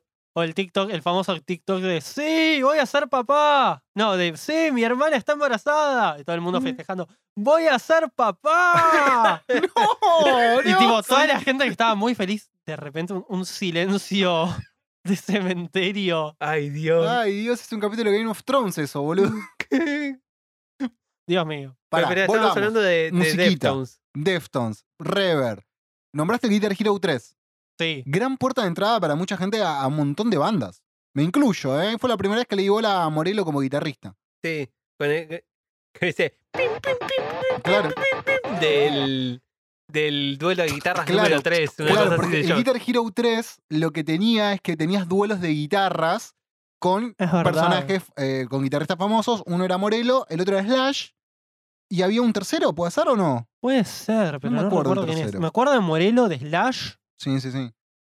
Eh, creo que el otro era un- como algún guitarrista de alguna banda de, de metal pesado, como que digamos algo como Slayer, algo así, pero no era Slayer. No, y después, Parece. cuando terminabas de, de vencer a, a Lu, que, que era el personaje final, que era, que era, que era Belcebú, eh, te permitían tocar The Truth, and Fra- the Truth of the Through Fire, the Fire and and Flames, de Dragon Force.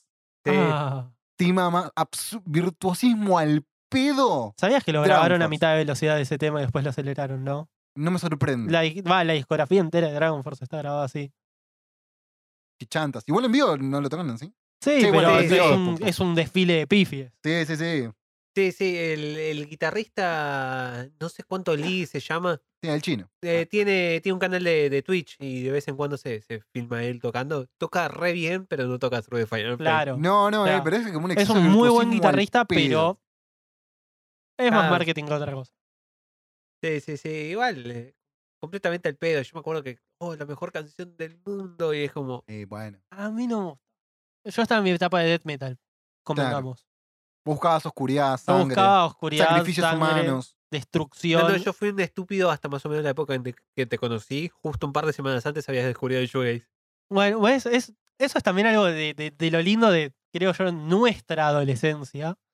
Que como que nos llegamos a conocer en el momento que empezamos quizás a escuchar la música que, que hoy en día podemos mostrar sin pasar vergüenza. Claro, sí.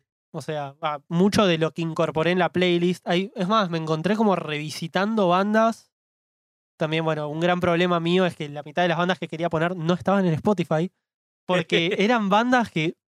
Yo, mi, mi proceso después de, de- de esa Wikipediada, había encontrado una página que se llama last.fm. Sí. Entonces eran páginas de, de músicos que se relacionaban como con otros. Claro, el Last.fm, para el que no lo sepa, es como una especie de IMBD, que es eh, la base de datos de películas, que tiene como los créditos a, del disco, ponele, y te, te pone artistas relacionados y te muestra quién produjo a quién, quién toca en qué disco. porque- Maravilloso. Esa Sí, es sí. información crucial. Así, así descubrís cuántos discos tocó como ya eh, Vini Colaiuta, el batero. ¿De, de quién? Es un baterista de ya, va, un baterista de sesión Ah, mira. que tocó en infinidad de discos. Y es más, hasta creo que tocó en Slayer, tipo. O sea, pero el ¡Ah, tipo, te verga! pero el tipo creo que te puede tocar desde, no sé, con, con, con Michael Jackson, Michael Jackson, a. Slayer sin inmutarse. Y es el nivel de tipo que le decís, bueno, ¿qué tenés que tocar esto? Toma la partitura, listo, dale, vamos a grabar. Claro, A ese Corta. nivel estamos hablando, claro, colta. claro un, un artista de sesión hecho derecho. Sí, sí, sí. Pero bueno, eh, estábamos hablando de Last.fm. Last.fm. Y nada, empezás a saltar de bandas en bandas en bandas. Mucho indie, mucho reverb, mucho shoegaze. Y es el día de hoy que, es más, hace de hecho no, no tanto. Una de las bandas que, que escuchaba mucho en esa época era Div. Se escribe D-I-I-V corta, pero se pronuncia Dive. Eh, Ah, sí. se pronuncia Dive, sí. Lo, lo escuché de primer mano del baterista porque pasé una noche entera con esa gente. Muy loco. Lo fui a ver a Club Araos. Me, Club Arauz. Eh, Club ¿Dónde Arauz. queda En eso? Palermo, si no me equivoco. Claro, porque Div es una banda británica, para, por, por eso mi No, es sorpresa. eh, neoyorquina, si no me equivoco. Bueno, de extranjeros. y Importado, claro. empecé a hablar con Por una eso son mejores. australiana en el Pogo que resulta que estaba de pasante en la discográfica con la que había firmado Dive en ese momento. Entonces estaba con ellos y nos fuimos a... Una partusa. Sí, a una joda que el bajista, tipo, el bajista de esa banda después lo echaron por hacer comentarios racistas en 4chan, Un capo. un capo. Eh, y nada, pasé una noche entera con esa gente y el hecho de que esto sucedió hace 6, 7 años. El hecho de que vos hace uno o dos meses me hayas dicho, la última vez que vine acá a tu casa me dijiste, che, escucha esta banda que te va a gustar y me hayas pasado un disco de Dive, creo que es como ah, un, un círculo, se, se forma ese círculo completo que cierra y se vuelve algo muy bello quizás. Sí, Que sí. también propulsó mucho el, el tema de, de este episodio. Sí, sí, que nosotros sin quererlo tenemos como eh, ese afán por explorar distintos tipos de música distintos. Porque son distintos tipos de música. distintos sí, la- las mejores sorpresas son las que son sorpresa. Mi Eh, gran frase. eh, Yo soy un gran arruinador de sorpresas. Sobre todo de regalos sorpresas. Las sorpresas son las mejores sorpresas. las mejores sorpresas son las que no te esperás. Pero lo, lo- valga la Juan redundancia. Adrián le dijo que son filósofos. eh, valga la redundancia. lo- nosotros tenemos Los como ese impulso de, de descubrir y explorar distintos tipos de música. No le hacemos asco a nada en ese sentido. Ah. No, Se- se- no. Por lo menos, tipo, por lo menos probamos el agua, como quien dice. Mojamos lo- los dedos del pie. Claro. Claro. Y- si y incursionamos siempre- o no es otra historia, pero Siempre Probamos. estamos recomendándonos música, siempre estamos nos pas- pasándonos cosas. eh, y, por más de que no lo escuches en el momento, seis años después, te vas a dar cuenta, ah, esta banda, a ver, y la escuchás y decís, ah, con razón le gustaba Chiva. O quizás en el momento no te produce nada y seis años después sí. claro, ah, me ha pasado de Leo, me ha pasado mucha música que era como, ok, bien, entiendo por dónde va, no estoy preparado para escuchar esto ahora, ahora estoy con otra cosa, ahora estoy escuchando mucho hardcore de los 80, ponele. No puedo ponerme a escuchar jazz. Claro. Lo agarro seis meses después y estoy descorchando una sidra, más o menos. Justo caía con Navidad por eso. Exactamente. Es la época donde puedes encontrar sidra acá en Argentina. Del resto del año es más complicado. Esperá, ¿cuándo escuchaste hardcore de los 80 vos? Eh, no tanto de los 80, eh, capaz incursioné un poco, no, no, no, no. Más como la, la parte emo me gusta. Ah, Rite claro, of sí. Spring, todo, todo ese, como ese costado. Claro, Un poco sí. más minor threat. O sea, no, no puedo decir Black Flag porque no- Ah. sería una mentira. Estaba escuchando Black Flag y Agnostic Front, ¿viste? Así que. eh, Hubo una época que te quería hacer escuchar punk y me decías, no, no me gusta el punk. Cla- pero como, me lo vendías "Chiva, mal. Me lo ¿qué?". vendías mal. Me lo vendías mal. Después me, Claro. como cuando me decías, no, vos tenés que escuchar emo. Y claro, yo pensaba que emo era My Chemical Romance y después me pasaste el Grey. Y ahí es como, ah, Claro, bueno, también hay una cuestión de marketing en todo esto, es cierto. es cierto. Exactamente, no, claro. Y además también el error de escuchar el género, no, escuchá esto y después te digo qué es. exactamente. Es una buena forma. Algo de- que me pasó siempre es, nunca pude escuchar rap. Tengo que admitirlo. ¿Por qué? Porque yo entendía el rap como lo que escuchaban mis compañeros de secundario. Yacimel. No, pará, no, en la Y- época de tus compañeros. Chojín. Y mucho es de SFDK, mucho rap español. Sí, Chojín. mm. Y era como que no, no me producía Bueno, pero nada. tenían el rap de Goku, de Dragon Ball. El rap de ¿Eh? anorexia de Porta. Pero después me encontré. ¿Qué? Una, es una clase de ¿Qué percepción. es eso? ¿Qué es eso, Leo? ¿Nunca escuchabas el rap de anorexia de Porta? No, yo era grande para cuando Porta era popular. Uh, después te lo tengo que mostrar. Eh, Manero también, en una época. No, para, Aymanero tiene cosas que me gustan, pero es un Sí. tipo también, fuera de joda, ¿no? Que como ya que hace muchos años viene curtiendo la movida del hip hop y todo. Es más, más old school. Claro, es ponele de la época de cuando Dante Spinetta se animó a ser el Dante y hacía. Uh, sí, de- época difícil de Dante. gran beatmaker, pésimo, pésimo rapero. Sí, sí, sí. Es el monstruo. Monstruo. Stancy es, todos el, mo- es el monstruo. Dios No, mío. igual, igual ese tema, ese tema yo ya me, me, me. No, no, el otro día me puse a escuchar y dije, Todos en la puta disco madre. a verlo. Siempre hablamos de lo mismo. Claro, pero pasa que me, me, me, me, me lastima. ¿Estamos de acuerdo que, que, que el Kuriaki Porque- favorito es Emma? Sí, sí, sí. No me gusta el claramente. aquí, perdón. Vengan No voy a gritar producción. Este pibe no juega al Solid Snake, o sea, el Metal Gear. No. ¿Por qué no eso te no gustan los Kuriaki? Pará, pará, pará, pará, esto va a llevar tiempo. ¿Por qué? ¿Por qué? Hablemos de esto.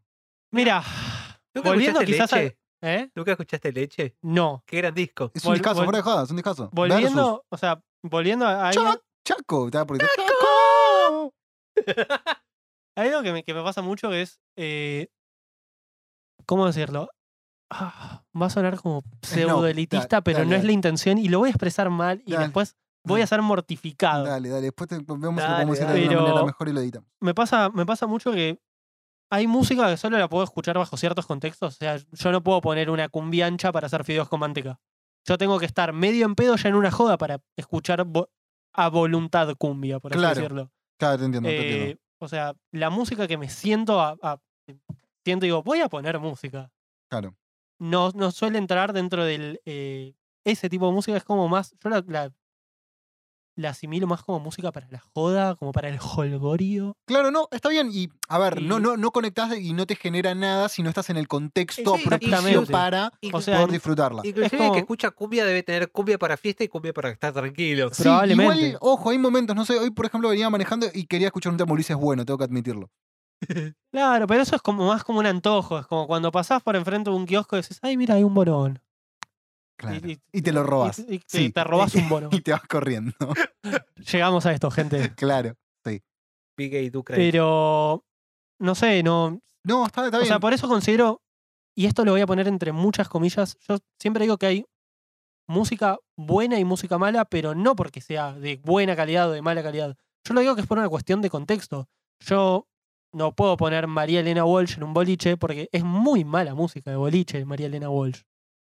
A menos de que le pongas un beat medio trapero, no va.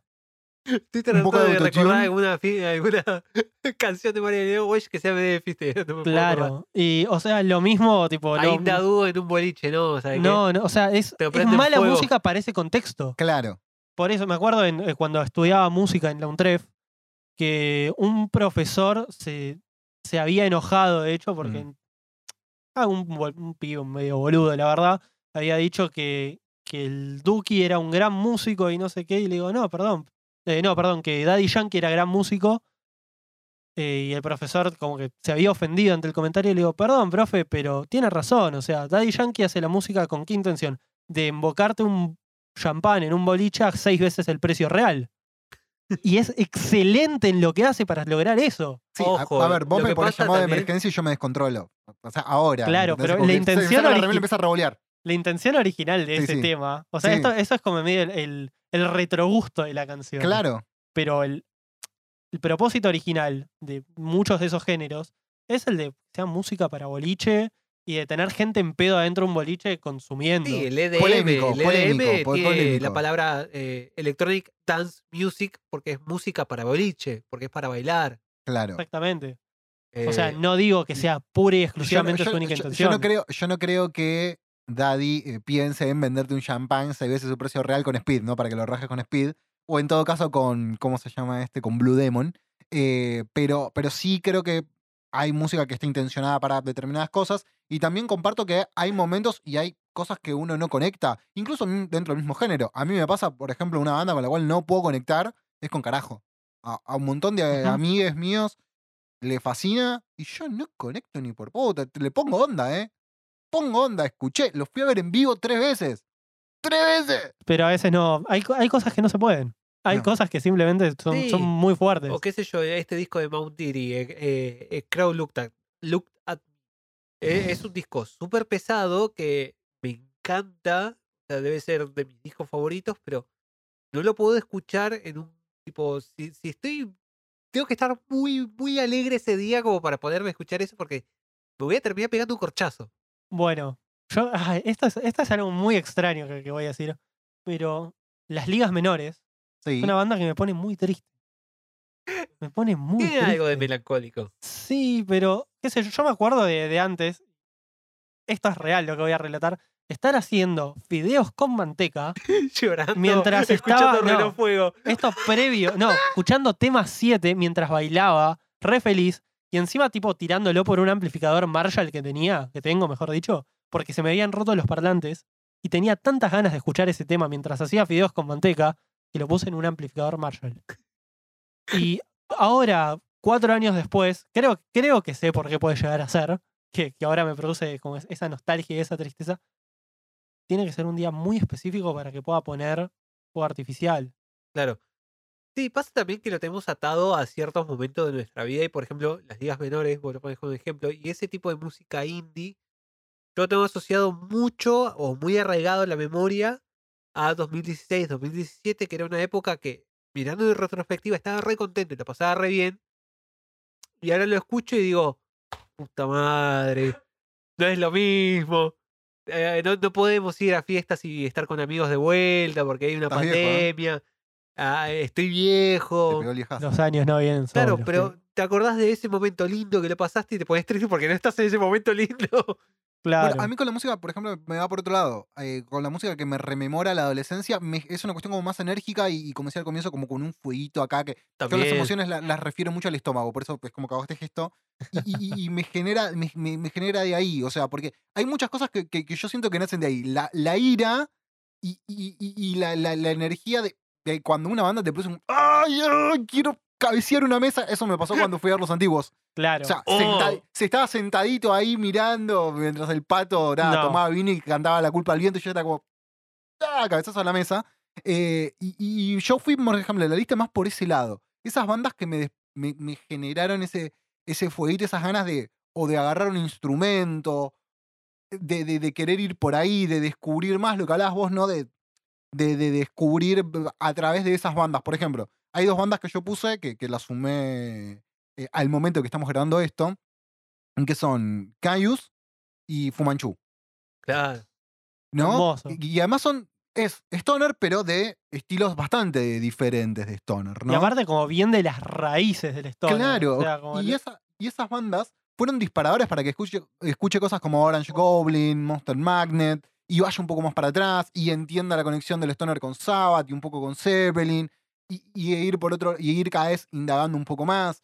Después también, gracias a eso, descubrí Vista Chino, que es el, el, digamos, los integrantes de Caius sin Josh Home, este, o Homie, como se pronuncie.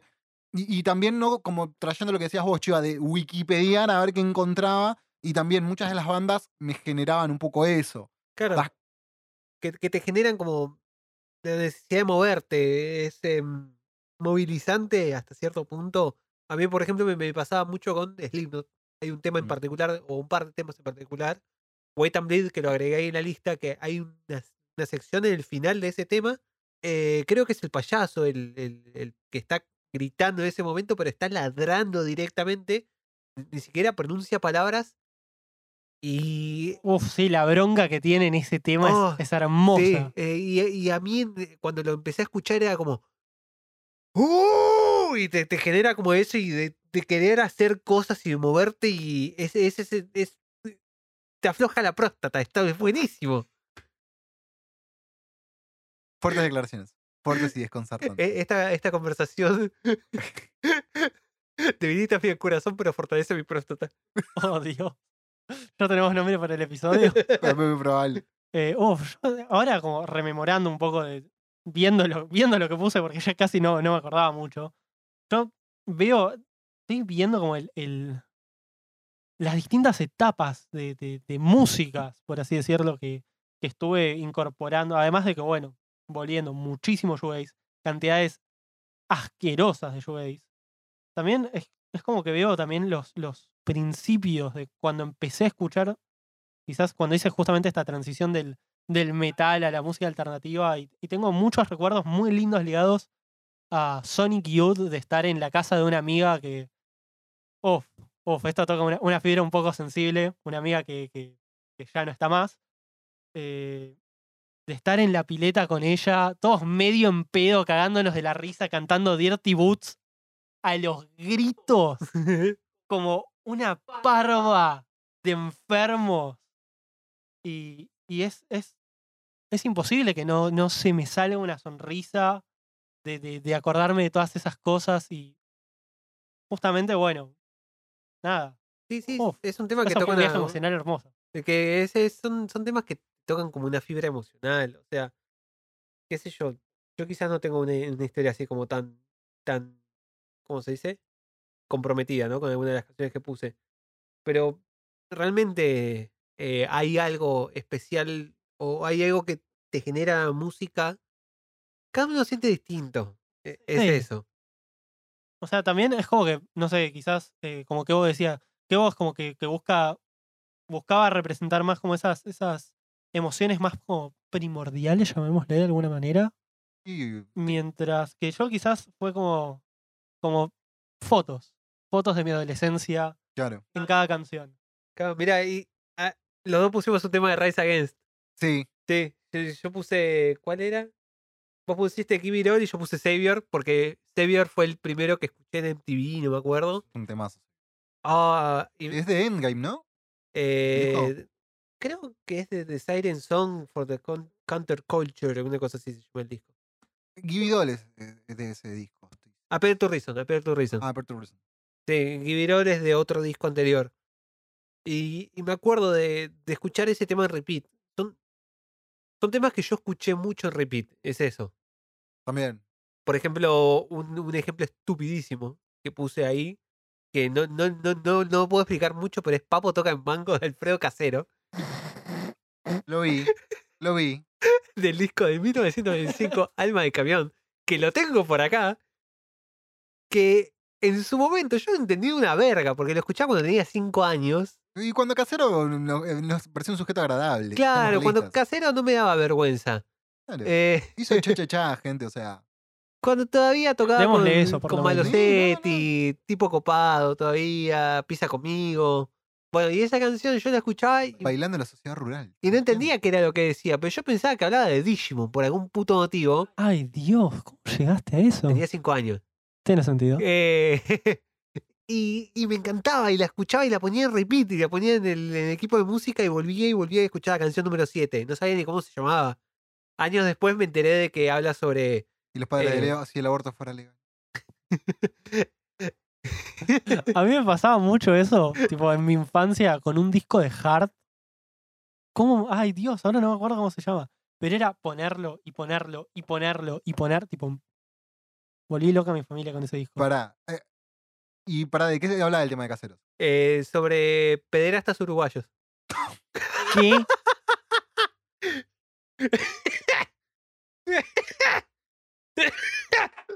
Espera, espera, que te voy a leer la letra. Papo toca en Mango, Vilas toca en Frente, Jaime toca en Torres, Tito toca en Puente. Es otro de esos momentos en los que realmente no sé muy bien qué está pasando. Un tarado en motoneta con un pañuelito se hace James Dean y es así de bajito. Todas las bonitas hijas del portero corren a tomar buquebús a Carmelo. Eh, se tatuó el oficinista una lancha en la cara y después se arrepintió. Telefónica lo raja. Guau, guau, guau. Pancho trae pescaditos que los sirve a los señores. Le saca, los saca de la laguna, casi todas son menores. Las mamás están contentas. La, la nena salió en la tapa y el señor que la ve gorda ahora se la garcha. Ok. Sí, Digimon, definitivamente Digimon. Encima la escucho ahora y es la peor canción del disco porque es como una especie de, Eurobeat eh, pedorrísimo y todo el resto de canciones están, salvo esa y otro par más, están todas instrumentadas por Javi- Javier Malosetti y son terribles instrumentaciones de jazz con el gordo casero haciendo arriba. Decís, puta madre, está buenísimo. Pero esa canción me encantaba y es una verga. Pero me, me generaba ese tipo de emoción que no puedo explicar. Y me acuerdo de jugar eh, escuchando esa canción de fondo. ¡Ah! ¿Por qué? Creo que te tengo un poco de miedo ahora, Leo. Un poquito nomás. ¿Entendés por qué grabamos de manera Te remota, palaces no? para putos cuando el lápiz se te estire, cuando el panche te patee, la industria model miren, te lleven en yate y querrás tener un hijo, solo así te darás cuenta hambre que te has comido. Cuando piden muchos gritos, si, si le cambian el programa y la hija de algún portero servirá para la cama. Ojalá que se embarace y me lleve a Southampton, que me pase como aquella que se fue con Eric Clapton. Clapton toca el banjo, yo quiero la tapa, las patricias argentinas se regalan en la barra. Yo me imagino la cara de los padres, ¿viste? De, de- de- de Leo mientras él jugaba con eso, pero, pero ¿viste? Como diciendo, déjalo. Ya se va a enterar, ya, se va a ya se va a enterar. enterar, déjalo, déjalo que sea feliz. No entiende. No entiende. Estoy atónito. No, no lo. Para, para los oyentes, más que nada, tipo, no, no, no estaría pudiendo realmente formular una opinión respecto a esto. Muy fuerte. Canción de la adolescencia.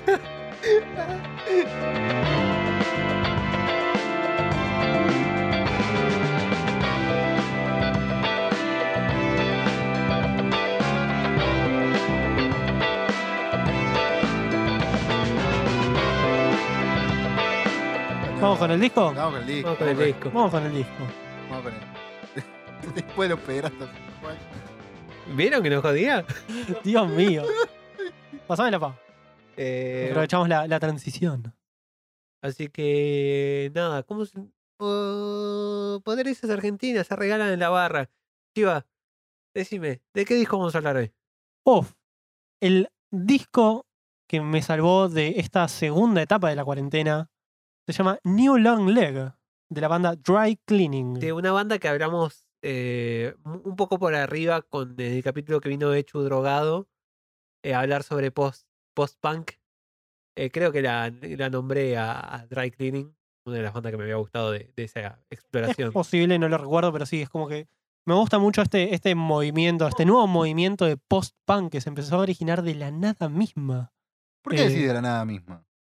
Porque, perdón, de la nada Nisman, tenés razón. De la- de- no, no, pero hablando en serio, ¿por qué de la nada Nisman, nada Bisman o como sea? ¿Por qué decís de la nada? O sea, me llama la atención. Porque en sí, si uno va quizás a estas bandas más raíz del post-punk, si bien uno puede trazar una similitud, Sí. yo creo que los, los años justamente como que lograron generar suficiente distancia para, como para diferenciarlos lo suficiente y poder hablar de dos camadas muy distintas de post-punk, casi no relacionadas entre sí. Quizás se me ocurre estos nuevos autores pueden llegar a ser fanáticos de estas bandas, ¿no? Mm. Pero también uno empieza a escuchar influencias de muchísima otra música que quizás no existía en ese momento. Mucho de los 90, que bueno, si recordamos, vamos al, al post-punk original, original. Hablamos tipo Joy Division, The Cure, etcétera, etcétera. Bauhaus, sí. Sí, es muy ochentas eso. O sea, había mucha música que todavía no había sucedido siquiera. Claro. Pasa también que el, el primer post-punk, el de, de Cure, medio que no es que tuvo una. Por ejemplo, uno piensa en la época del punk, punk, y te es clara, te es bien marcado, bueno, dónde empieza y dónde termina más o menos la época clave del punk. Claro. O la época clave, qué sé yo, no sé. Convengamos también que el post-punk es eso. O sea, no es, casi que no es un género en sí mismo, es lo que pasó después del punk. Claro, que nadie sabía cómo llamarlo. Sí, sí. Claro, y además también que hay un montón de, de movimientos de post-punk que en realidad fueron contemporáneos a bandas punk, que después tuvieron la etiqueta, y después también porque hay un montón de, de bandas que se catalogan como punk, que no es lo que el común denominador relaciona a lo que es el punk. Porque vos Claro. hablas de Ujú. punk y ¿qué pensás? Ramones, Sex Pistols, Tutupá, The Clash. tutupá. Claro, que, que ya de por sí, por ejemplo, The Clash y los Pistols no tienen tanto que ver, No, para nada. eh, los Ramones también mm, no, no tienen mucho que ver y tienen un montón de influencias detrás que la gente mm, que, que se ignoran, Claro, ¿no? De, de- de música de los 50, Ujú. de los Beach Boys, sin ir más lejos, armonías vocales, un montón de Sí, complejidad. yo estoy con- convencido de que los Ramones son canciones de los Beatles, pero con la batería más adelante y más acelerada. Es que es la estructura pop. Las canciones de los Ramones respetan una estructura pop. Y después, por ejemplo, a mí lo que se me viene cuando, cuando escuchaba un poco de esto y hablaba de las influencias y todo, lo relaciono ahora con The Jam. Por ejemplo. ¿Ubicás? No, me mataste ahí. ¿The Jam? The, The Jam es una banda de los, de los eh, digamos, previo al estallido punk de los años 70, por ahí, con cosas muy británicas, muy a la parte como un poquito más, más acelerada de Who, ponele, si querés. Sí, Claro. My ¿Y me. Claro, y, pero viste, con, con guitarras que iban por ese lado, que no estaban súper distorsionadas, incluso de la estética, los tipos tocaban con trajecito y todo. ¿Viste? La- la- la- con- ah, le faltaba una vespa nomás en ese momento. pero pero yo encontraba como lo que decías vos, que de- digo, relacionándolo con lo que es el. eh, opa, relacionando lo que es el post-punk, no solamente era de, de esa suciedad que tenía el punk, sino de otro montón de cosas. Claro, pero, o sea, yo lo, como yendo quizás no tanto al disco ahora y sino más a la historia del post-punk, por llamarlo de alguna manera, Sí. tenemos lo que se llama el, el primer movimiento de post-punk que está mezclado con el gótico y el new wave y el no Claro. wave. Y es todo un quilombo que dura 20 años prácticamente. Después aparece este post-punk revival, la etiqueta más marketinera de la historia, si me preguntás. Te aparecen bandas como Interpol. The Strokes está considerado Sí. como post-punk inclusive. Mirá, no sabía, no la tenía de Strokes ahí. ¿eh? Sí, yo medio tirado de Sí. los pelos si me preguntás, pero tiene sentido Yo, igual. yo lo tenía dentro de lo que se denominó la idea del retro rock. Claro, Sí, pero es como que se empiezan a superponer muchas cosas y inclusive dentro de, de este nuevo movimiento, o sea, las, como las bandas cabecera o cabecilla de estos nuevos movimientos, tenés Black Midi, que tiene muchas influencias de Mad Rock, Claro. tenés Dry Cleaning, que para mí es un hermoso homenaje a Sonic Youth, Sí. tenés eh, Idols. Idols, que Idols quizás es un homenaje al punk en uno de sus estadios más crudos por Claro, momentos. al, al Oi Punk. Claro, entonces, eh, bueno, eh, Black Country New. Road Black Country New- Roads. Eh, eh, es quizás una forma más amorfa, un Bauhaus, Morphine. no, no, eh, Black Country New. Road es eh, música klezmer. Claro, o sea, uno empieza. Después todo esto se engloba en un mismo género. Entonces, por eso digo que quizás es en este caso algo que, aparte, tampoco un movimiento punk muy fuerte previo a esto, como para llamarlo post-punk. Claro. Tal caso sería post-post-post-punk. Claro, es por e- claro, lo que yo Es quería decir Se entiende, se entiende a dónde vas. es que el entiende Pero- post-punk no podés pensarlo como en una época clara, lo único que pasó es que se diluyó y se Claro. eh, incorporó al sistema musical y todo lo, lo que era la movida del post-punk se volvió pop. Claro. Eh, Eso es, es- Sí, también tiene que ver con es eso casi de. como un eufemismo del post-punk. Además, también creo que tiene que ver con el hecho de ponerle una etiqueta a algo necesario para justamente que el algoritmo funcione de alguna manera. Exactamente. Sí. Porque, o sea, de, de las bandas que, que, que, que- que estuviste citando recién, Chiva, realmente si las tenés que poner todas juntas en un festival, puede funcionar por el que al público le gusta. Ahora, ¿tienen exactamente todo que ver una con la otra? No. Si me preguntás a mí, no. O sea, Pero el oyente de una de ellas. Claro, pero que el oyente sí y que se esfuerce alguien por encontrarle el punto de conexión es una cosa muy diferente a que lo tengan. claro, O sea, tenés que, tenés que investigar para encontrarlo. Tenés que esforzarte para sí, encontrarlo. inclusive Yo creo que todas, si bien se originan de un mismo punto, son distintas ramificaciones de, de justamente de este mismo origen.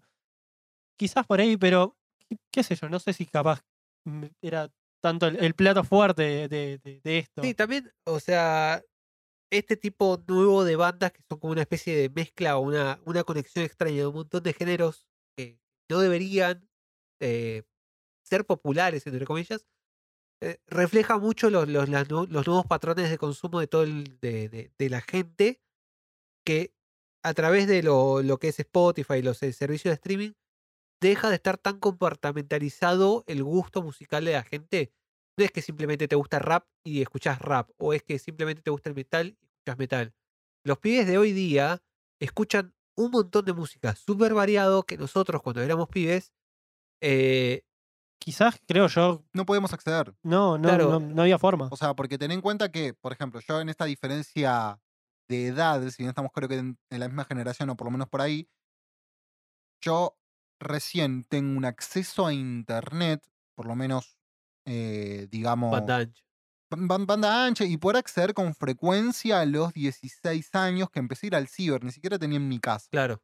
Los discos los tenía que bajar.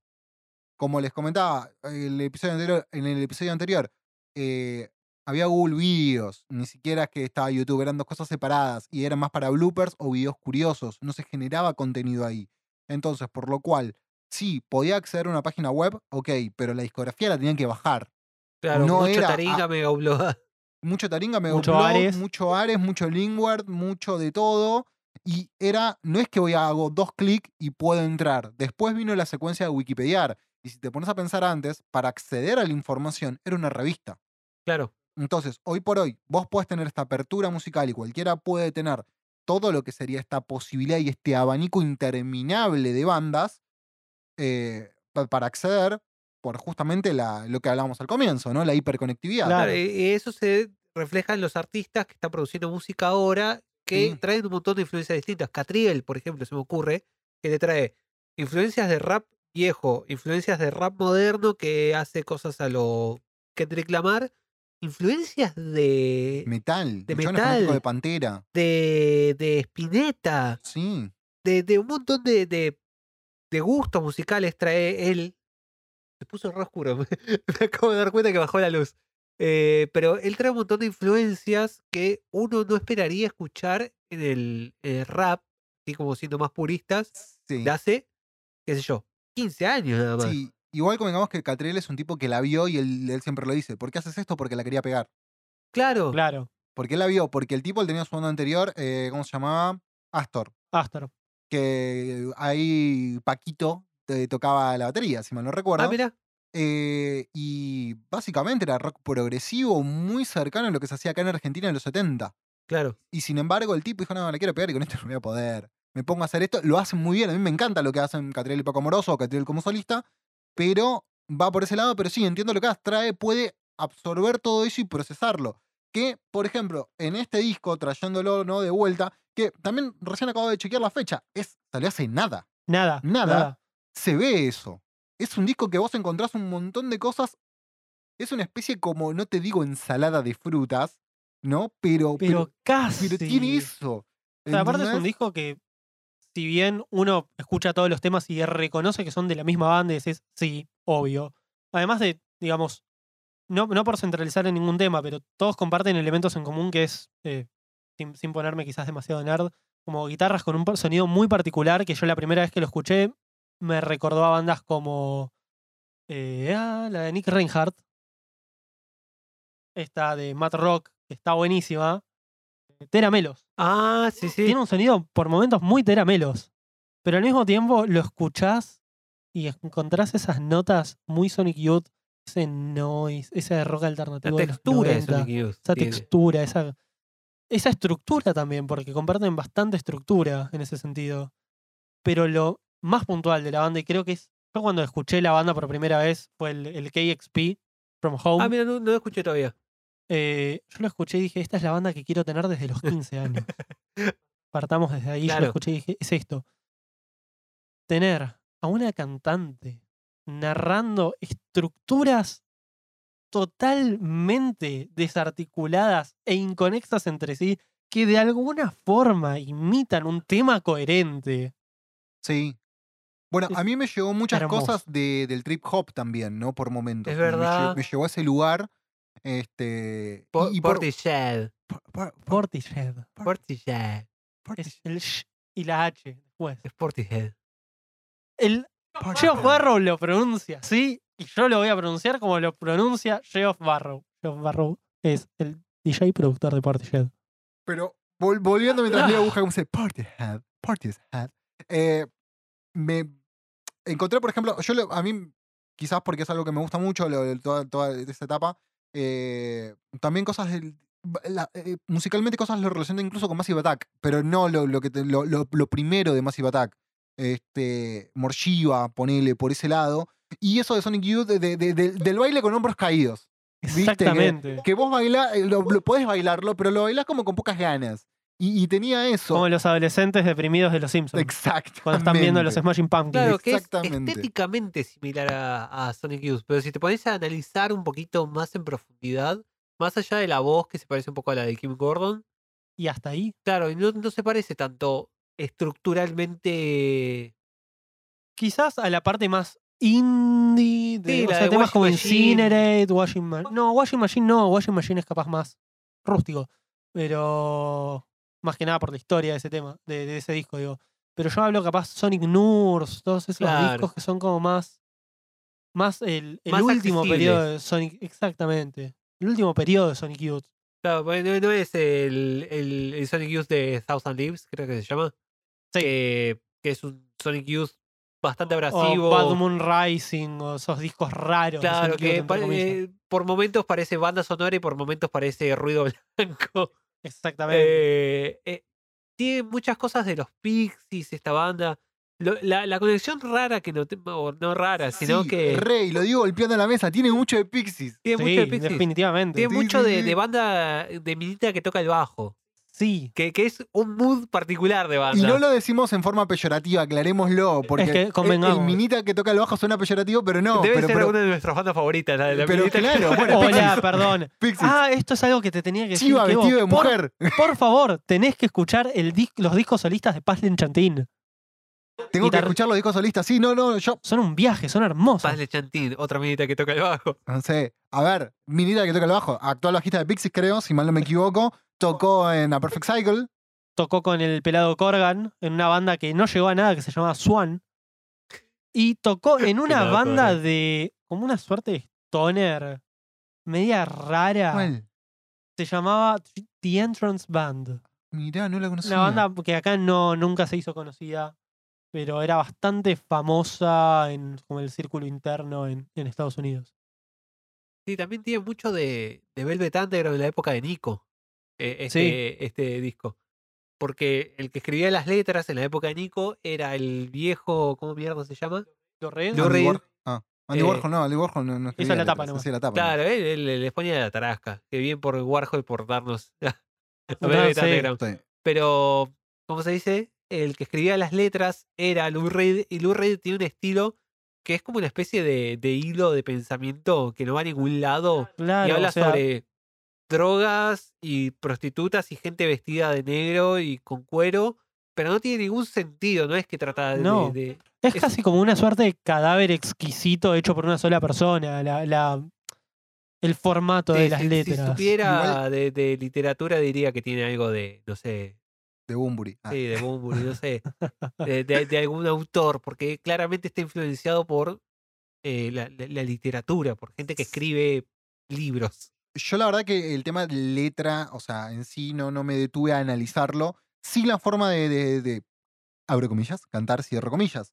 Y eso me pareció que iba, encajaba perfecto. O sea, no sé quién produjo a esta banda, porque, pero si fue una idea de producción o de estilo, qué fue, le dio en el clavo. Además, el mood en que lo hace. Me interesaría ver si en vivo le sucede lo que yo voy a bautizar ahora en este momento como el factor Billie Eilish.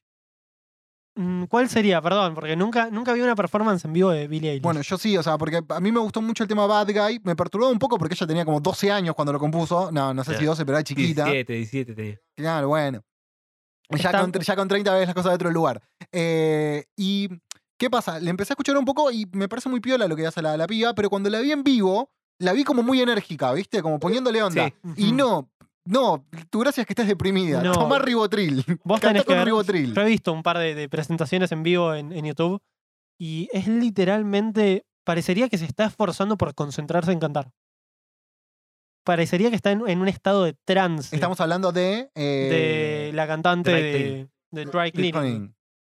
Eh, pero si te vas quizás a los singles o los primeros Mm. EPs, que son, creo que el- su, su- su lanzamiento más viejo es de 2019, o ni siquiera, creo que es de 2020, mantienen el mismo estilo. O sea, esto es algo que vino ya desde que se incorporó la cantante de la banda. Claro, o sea, es, de- es un Es de rasgo de, la banda, o sea, de ella o la banda. Yo me acuerdo la primera vez que vi algo similar, fue hace muchos años en una banda del barrio que se llama Remis Universo. Uh, tengo ahí un, un EP de, de la panza de, de, de Lee La barriga de Lee Ranaldo. que, que lo regalaban así, tipo en, un sobrecito blanco escrito arriba. Yo, para que digital se llama EP. Yo la, la primera vez que vi a Remis Universo fue en Elana Pavlova.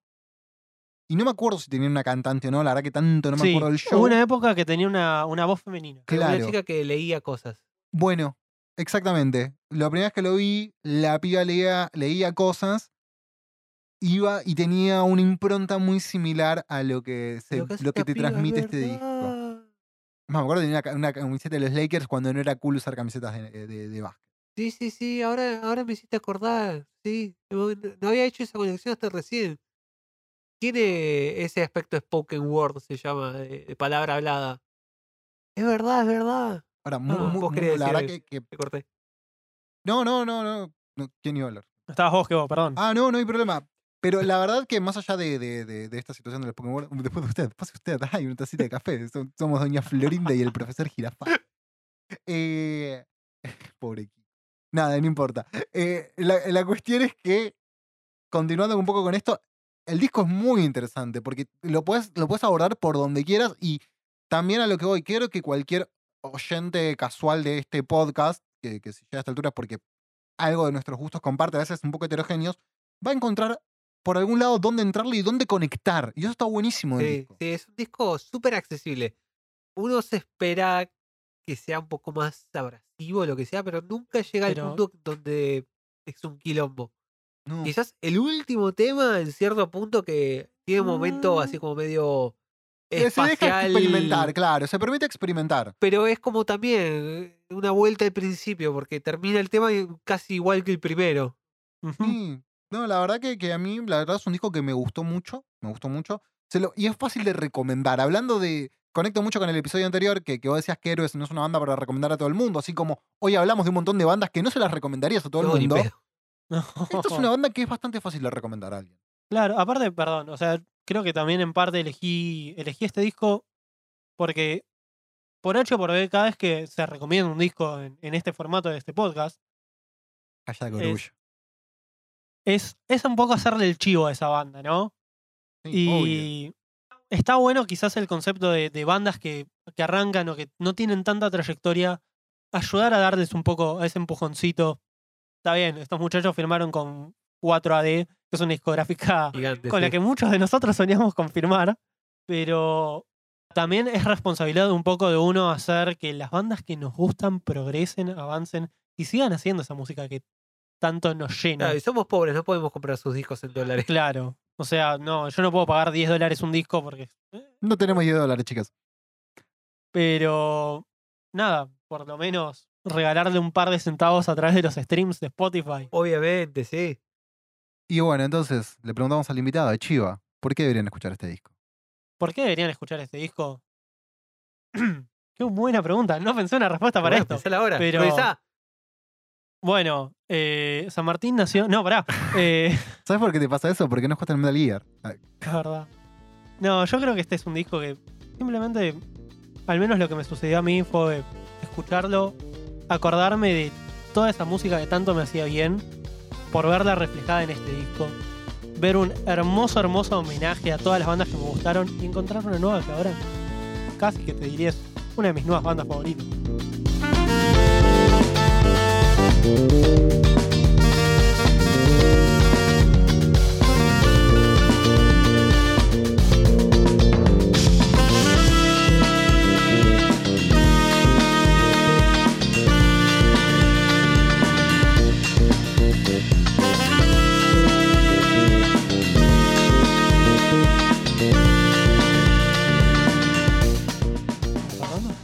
Vamos bajando la cortina. Ponete la pava, Leo. Ahora, ahora voy y busco agua. La a calentar y. ¿Cuántas formas hay de decir eh, sinónimos de, de mate? Yo conozco las que más usan materiales. Uno es Leos Matiolis, Matienzo. Matienzo, Mateico, Matemático. matemático. Esa es muy bueno, matemático. No se me ocurre mucho. No, ¿Material? me- ya, ya lo nombramos al comienzo, Ah, material. Tenés perdón, cuidado perdón. que se te está cayendo el- el- la, la araña ahí del micrófono, se te soltó una cuerdita. Uh. Yo me imaginé tipo una araña pendiendo sobre la cabeza de. Sí, sí. de Si que no lo tocamos, estar Sí, bien. sí. eh, pasa que nada, cuidado. Es, es lo que me vino cuando compré el kit. Sí, así que nada, nos queda poco por decir de este capítulo, así que nada, primero gracias por venir, Chiva. Gracias. No, por favor. Eh, la realidad es que nosotros no te invitamos, vos dijiste que, que- que querías estar acá Obvio, desde el primer capítulo. y... No, espera, yo te dije al principio cuando estábamos empezando y me dijiste, no, yo no sé si quiero. No, eh, estaba en un momento muy complicado de mi vida, perdón, perdón, estaba cambiando, eh, ah, contexto, cambié tres veces de laburo el mismo año. Ey, consiguió tres laburos distintos en un año. Para este O país sea, es un montón. Pero espera, Sí, fue en esa época. Pero no- Fue re- no- cuando no- recién me habían echado de ese trabajo. No calidad. eh, podemos decirlo, ¿no? tal que va- ¿Pretendés no, volver? pero espera. ¿Eh? ¿Pretendés volver? No, jamás, váyanse a la mierda, Amex. Listo, No, no, perfecto. pero el, el Esa fue la gente que le dijiste en que hablabas alemán. septiembre. Sí. ¿eh? Empezamos en septiembre del año pasado. Sí, pero la oferta fue, arrancó. en- sí, boludo, to- el año pasado cambié 80 veces de laburo el mismo año. Pero, Mi no- vida era un quilombo. Estaba... pero empezaste a trabajar donde estás trabajando ahora. no, pero la antes oferta, de me la la, hiciste, la oferta me la hiciste mucho antes. Que, y ahora te vas a poner no, tan contento, esperá. Keo. Te vas a poner tan contento. A ver. El, los primeros bocetos de cuando que el Leo quería armar un podcast era cuando nosotros teníamos una banda que se llamaba Hannah Sylvester, que nunca llegó a nada. La banda de Mata Rock. Exactamente. Y yo te dije, ¿sabes quién sería una voz fantástica para ese proyecto? Nuestro querido servidor Kibo. Sí, Porque pero- dije que tiene. Ya desde el momento que te conocí dije, este hombre tiene voz de radio, es hermoso. Claro, no, Eh, no, tonto. pero espera, espera, espera, espera. ya porque- desde ese momento se viene estás planeando esto. mezclando dos cosas. Porque sí, eso es verdad lo que dijiste, pero cuando yo te dije en septiembre del año pasado que estábamos empezando un podcast con Kevo, yo te dije, ¿y algún día podés venir? Y me dijiste, no sé, no tengo muchas ganas. Septiembre del año pasado. mierda. Ah, ¿y te beboteó? Está, está, no, estaba Te cortando. beboteó, Leo. Decime la verdad, te beboteó. Había cortado con mi novia, a la cual le Ah, un claro, saludo. estaba beboteando a full. Está, ah, está en el proceso del beboteo de, de la tristeza a bajar Tinder, claro. Claro, pero ya estábamos en pandemia, hacía un rato largo. en No, no estábamos en pandemia todavía. Si fue en septiembre, boludo. La pandemia arrancó en febrero. No, esto lo grabamos. Este, todo esto arrancó en, en plena pandemia. pasado. Es verdad, bueno, Este es pero un el- boceto este es de esto viene hace mucho antes, Esto es un boludo. proyecto pandémico. Esto viene hace un año, No, por lo no, menos. pero cuando nosotros decidimos. Yo, yo te estoy diciendo que te dije de vuelta cuando ya estábamos grabando. Claro, nosotros empezamos a grabar Claro, en septiembre, y en más ese o menos. momento vos me dijiste, no, no sé si me da el cuero. Una Ah, no, estaba hecho mierda en ese momento. Mi vida era un quilombo. Ah, estaba- claro. Había arrancado terapia. Pero vos estás hablando de una cosa de hace dos años. Bueno, se me- yo pensé que era todo lo mismo. en mi No, defensa. no, No, no, esto no fue. Eso No, no, no, tiene septiembre dos del año años de pasado, no No, septiembre ya del sé año que- an- anterior. Pero nada, gracias por venir. No, ustedes por Gracias por invitarme. estar. Pero pará. Parroquiales, Parroquiales, pastorales. pastorales, eso, no sé. ¿Los querés decir Eh, vos, sé. hoy? Dale, Eh, a ver, ¿cómo es que lo decís vos? Dame dos segundos que lo piense. dale. Bueno, nada, como siempre le- les recordamos que, que, eh, este podcast está padrinado, sponsoreado, llevado a ustedes gracias a Boulogne Violento, que es una plataforma donde subimos y compartimos distintos artistas de un montón de ramas. Eh, hay música, hay artes visuales, fotografía, letras. Estamos nosotros, que no entramos en ninguno de esos lugares, pero estamos ahí.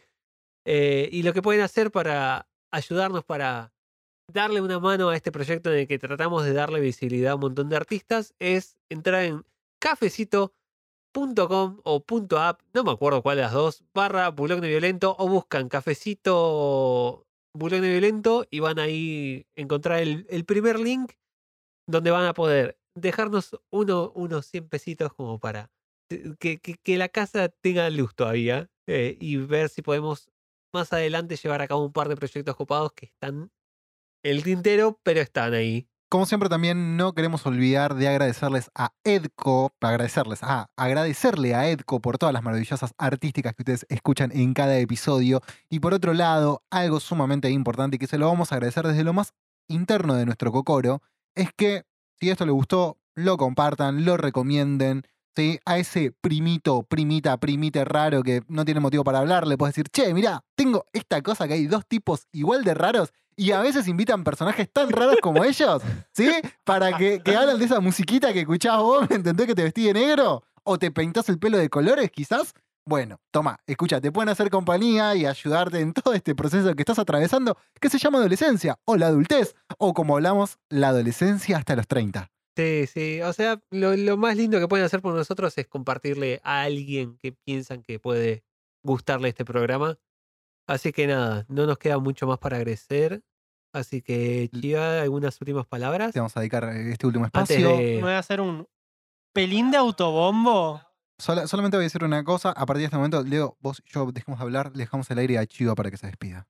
Bueno, Pero fijo. más que nada, muchas gracias a, a la deriva, porque eso es lo que son, eh, por el espacio, por el lugar. Voy a, voy a tomarme unos segundos de, de autobombo. Estoy buscando bamba, banda. Ah, Toco el ¿verdad? bajo y la guitarra. Alguien, por favor, alguien. Eh, nada, si, si escucharon quizás un par de las bandas de las que estuvimos hablando o la playlist con la que colaboramos entre los tres, se pueden hacer una idea más o menos de los intereses y gustos de este individuo. Así que nada, de vuelta, muchas gracias a ustedes muchachos, Leo, Keo, a la deriva y a Bologne Violento por justamente permitir que estas cosas sucedan. Por dar el marco.